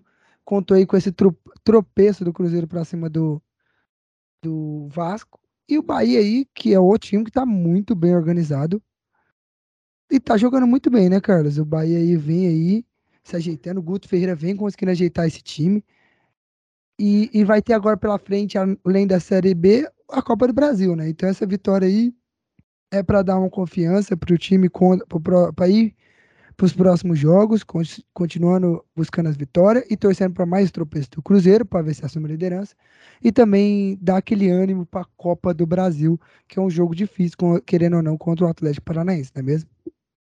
É, cara, o Bahia, assim, eu discordo assim, um pouco, é, muito bem, assim. Eu tava elogiando o Bahia no início da Série B, realmente um time que trabalhava a bola, botava a bola no chão. Mas nos últimos jogos, o Bahia contra o Criciúma, contra a Ponte Preta, contra a Tombense, contra o Criciúma, contra o Esporte e agora contra o Operário, tem se mostrado um, um time um pouco pragmático. Que não tem problema nenhum você ser pragmático na Série B. O Goiás, ano passado, era um time muito pragmático. O Curitiba era um time muito pragmático. O Botafogo, quando não jogava no Newton Santos fora de casa, era um time muito pragmático também é um time de Série B, que lá que você tem uma defesa boa, você tem ali um, é, é um time mais equilibrado, um time mais precavido. E foi nesses últimos cinco jogos, o Bahia tem sido um time mais precavido, mais equilibrado ali. O Bahia, acho que o último jogo que a gente que encantou, que encheu os olhos, foi contra o Londrina mesmo, que ele enfia 4 a 0 lá na Fonte Nova. Lá no começo. Mas o Bahia tem sido um time mais ali de, de Série B, aquele time que a gente tá acostumado ali na Série B, que fala assim, cara, esse time é um timezinho organizadinho ali, organizadinho, não tá fazendo, jogando futebol vistoso, tanto contra o Operário, foi um jogo assim, um jogo que poucas criações, cara, o time, nem o time, o, tipo assim, o time do Bahia não criou tanto, o time do Operário já teve, jogou bem o time do Operário, já tentou criar mais ali, mas não chegou a oferecer perigo pro Bahia, jogou bem, foi um jogo assim, que duas equipes mediram forças, sabe? Eram duas equipes medindo forças ali, duas equipes que, que quem pensasse ali, ah, Bahia tá lá em cima, Operário aqui, ia ser um jogo equilibrado. Ia ser um jogo que o Bahia ia, ia amassar isso aqui. Não. Um jogo muito equilibrado. O Bahia no finalzinho ali com o Lucas Mugni fez o gol. Eu não sei se. Eu acho que ele queria cruzar naquele gol, não sei se vocês estão vendo aí, mas eu acho que ele queria cruzar. A bola vem e acaba entrando ali um gol. Foi até um gol bonito, assim, né, cara? Um chute assim, bem rasteirinho no cantinho. Mas foi um time, um jogo de pouca produção ali pro lado do, do Bahia. Assim como foi o jogo contra o Sport, um jogo que o Sport teve as melhores chances, teve uma que o Giovani, uma chance incrível que o Giovani perdeu, mas o Bahia vai lá no finalzinho de novo, o Vitor Jacaré acerta um chutaço. Então é um time assim que tá um pouco pragmático, time assim de Série B, um time mais equilibrado, resultadista tal, e tá conseguindo os resultados, cara. Não tá jogando muito bem, mas tá ali, sabe? Organizadinho, equilibrado, a defesa bem postada, o ataque ali é, sendo eficiente, o meio-campo ali bastante organizado também, com os volantes lá, o Emerson Santos, o Rezende. Tem um jogador do Bahia que eu gosto muito, que era do Grêmio, que era o Rildo. Eu não sei também por que, que o. Gosto o muito da avó também. É, isso eu ia falar, não sei porque o, o Guto Ferreira, nos últimos jogos, o Davó fez dois gols contra a Ponte Preta, dois gols contra o Criciúma. Bem, tava salvando o Bahia. Mas como o Rodagega voltou de contusão, Rodagega realmente é o cara diferenciado do Bahia, eu não sei por que, que ele sacou da avó do time, cara. Contra o Operário da avó tava no banco, contra o esporte também. Então, realmente, eu não sei porque o Guto Ferreira fez isso, cara. Mas, enfim. Não, e tá outra, foram, ao todo aqui eu tava contando, a, foram seis jogos fora de casa, duas vitórias, um isso. empate e, é. e, o, e acho que duas derrotas, não foi? Guto, isso, o Guto Ferreira até comentou sobre isso. E, e voltou a vencer fora de casa, isso, né? Justamente, ah, tinha vencido lá no início, acho que na segunda rodada contra foi, o Náutico. Foi, foi contra o Náutico que eu acabei de ver aqui. Aí empatou com o CSA e veio só perdendo fora de casa. É, o Guto Ferreira justamente falou isso, né, cara? Que é uma vitória para que se perdesse o Operário encostava no Bahia e uma vitória para quebrar o rótulo de que não ganha fora de casa, porque dentro da Fonte Nova o Bahia tá 100%. É absurdo, cara. O Bahia ganhou todos os jogos na Fonte Nova ganhou do é. Cruzeiro, é. ganhou do Esporte, ganhou do Londrina, ganhou da Ponte, ganhou todos os jogos. O Bahia Não, é muito forte, a torcida o, deles é incrível, cara. Os jogos que o Bahia perdeu fora de casa foram meio que confrontos diretos. Foi o contra o Vasco, né?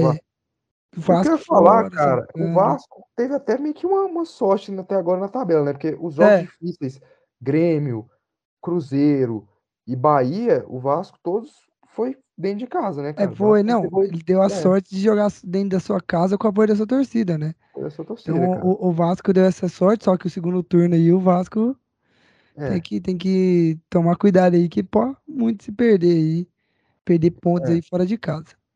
Então, assim, é bem. Foi, essa foi uma, uma, lavada de alma, né, pro, pro Bahia fora de casa, foi, né? Essa foi, vitória foi. contra o Operário. Agora comentando aí do quinto colocado e do quarto, que vão se enfrentar hoje, né, no dia que está saindo esse episódio, né, que é Grêmio e Esporte se enfrentando, é para decidir quem vai dormir essa rodada na, no G4.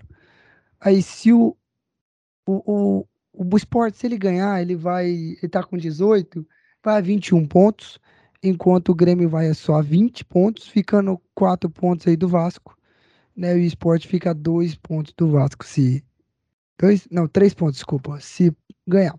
Então assim, é para decidir quem vai dormir no G4 esse jogo e é um confronto direto.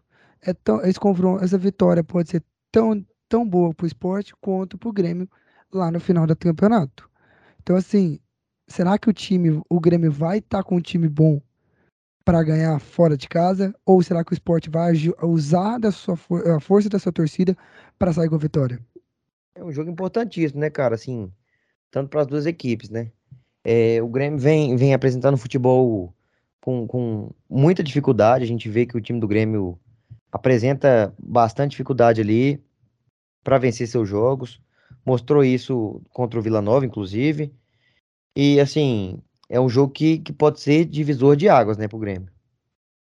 Com certeza, um jogo que o Roger tem que ganhar, né, cara? Acho É, que se então, é ele ia perder, a cabeça dele já volta a ficar no. Isso mesmo que eu ia falar, que eu ia falar Ficar agora. em Eu acho, jogo, né? acho que se não, jogo. não só pro divisor de água pro Grêmio, quanto pro Roger.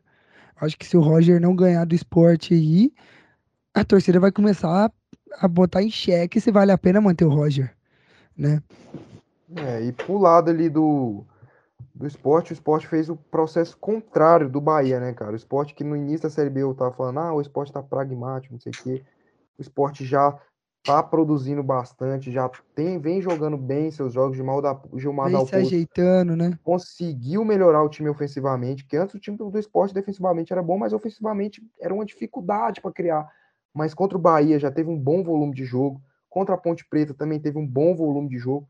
Então vai ser um jogo bem interessante de, de duas equipes ali brigando pelo quarto colocado. Esporte e Grêmio, para mim, é o grande atrativo dessa segunda-feira de futebol, mais que Não, Botafogo e isso, Havaí. muito mais, eu acho. E pra você ter noção de como o time de esporte, você não entende como é que tava o time no ataque, que o, artilheiro do time é o lateral esquerdo. É, o É o Luciano Juba, Juba. isso, Luciano Juba, que ele é lateral esquerdo, mas ele vem jogando na ponta ali, sabe? É, Mas ele é mas de origem, é, ele é de origem lateral esquerdo, mas ele vem atuando ali mais no meio-campo. É um bom jogador, um bom garoto, Luciano Juba, e E- é um cara, um dos destaques dessa Série B aí, Não, velho. e eu acho que vai ser interessante assistir esse jogo. Muito interessante. Pra ver quem que vai sair, porque esses pontos eu, eu tenho certeza que vai ser de suma importância no final do campeonato. Só que, cara, eu tenho uma agonia, cara, me deixa, eu não sei o que aconteceu, velho. Por que que o Sport não tá jogando na Ilha do Retiro e sim na Arena Pernambuco, cara? Cara, eu acho Dá uma que é, agonia, eu cara. acho que é por conta do gramado da Ilha do Retiro, eu não tenho certeza. Posso pesquisar pra você depois e trazer informação posteriormente, mas acredito que seja por isso. Não É, tenho certeza. mas é isso. Mas é isso, né? Vamos terminar nosso programa por aqui. Já foram duas horas de programas. Programa um pouquinho diferente aí para os nossos ouvintes habituais, né? Vão estranhar um pouquinho, que a gente antes falava primeiramente do Campeonato Goiano e aí ia falando dos outros. Mas a gente achou esse jeito melhor, mais dinâmico, eu gostei. Acho que o Carlinho e o Dudu também, porque deu uma, uma, uma maior dinâmica, uma conversa melhor, né? A gente mesclando ali, falando dos principais assuntos da semana primeiro e depois a gente ia comentando, foi comentando dos outros assuntos, eu gostei. E é claro, a gente deu até um tempo maior para a Série B.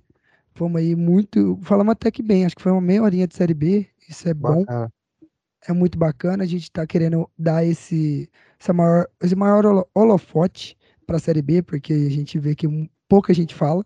Então, se você eh, acha que a gente deve falar mais coisa da Série B, comenta aí pra gente.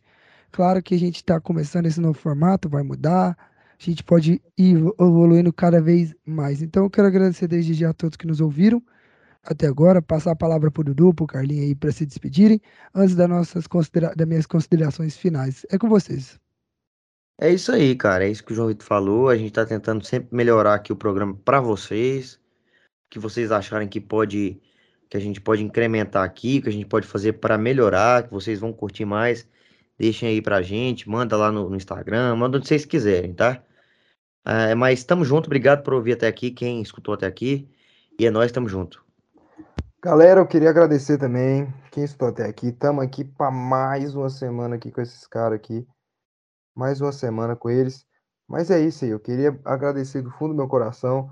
E eu queria falar aqui que realmente eu gostei bastante de a gente ter voltado ali, formato novo, mas a gente meio que voltou, né, pro formato antigo que a gente fazia no final do ano passado. Realmente fragmentar, jogar o Goiás lá na série, falar Goiás assim, não, não, não, separar, tipo, os goianos, sabe? Ficar fechado ali nos goianos. Quando a gente for falar de Série B, a gente vai falar do Vila, quando a gente for falar de Série A, a gente vai falar do Goiás e do Atlético. Mas gostei bastante aí desse novo formato e eu queria agradecer a todos e eu quero saber a opinião de vocês aí no nosso Instagram. Mande na nossa DM o que, vocês Não acharam. só no nosso Instagram, né? No nosso Facebook também, o Carlinho movimenta Isso. muito ele. E se você também tá no YouTube, come, uh, escreve nos comentários. movimenta. Tô... Movimenta mais que o Instagram, né? tá melhor que o Instagram. Mas então, galera, já aproveitando falar das nossas redes sociais, segue a gente lá no Instagram, sacarapodcast.oficial. Segue a gente no Facebook e no Twitter, Sacara Podcast. A gente tá meio parado nas redes sociais, mas estamos procurando ajeitar a rotina aí de cada um para tá trabalhando melhor. Cara, segue, se inscreve no nosso canal no YouTube, dá um joinha, compartilha pra gente, ativa o sininho aí, é importante pra gente. Estamos vindo com formatos novos, algumas ideias novas que a gente quer propor.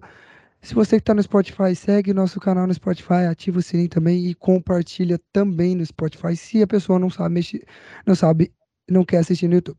Então, muito obrigado desde já. Agradeço muito e dê a opinião de vocês, que é muito importante para a gente. E até o próximo episódio. Muito obrigado.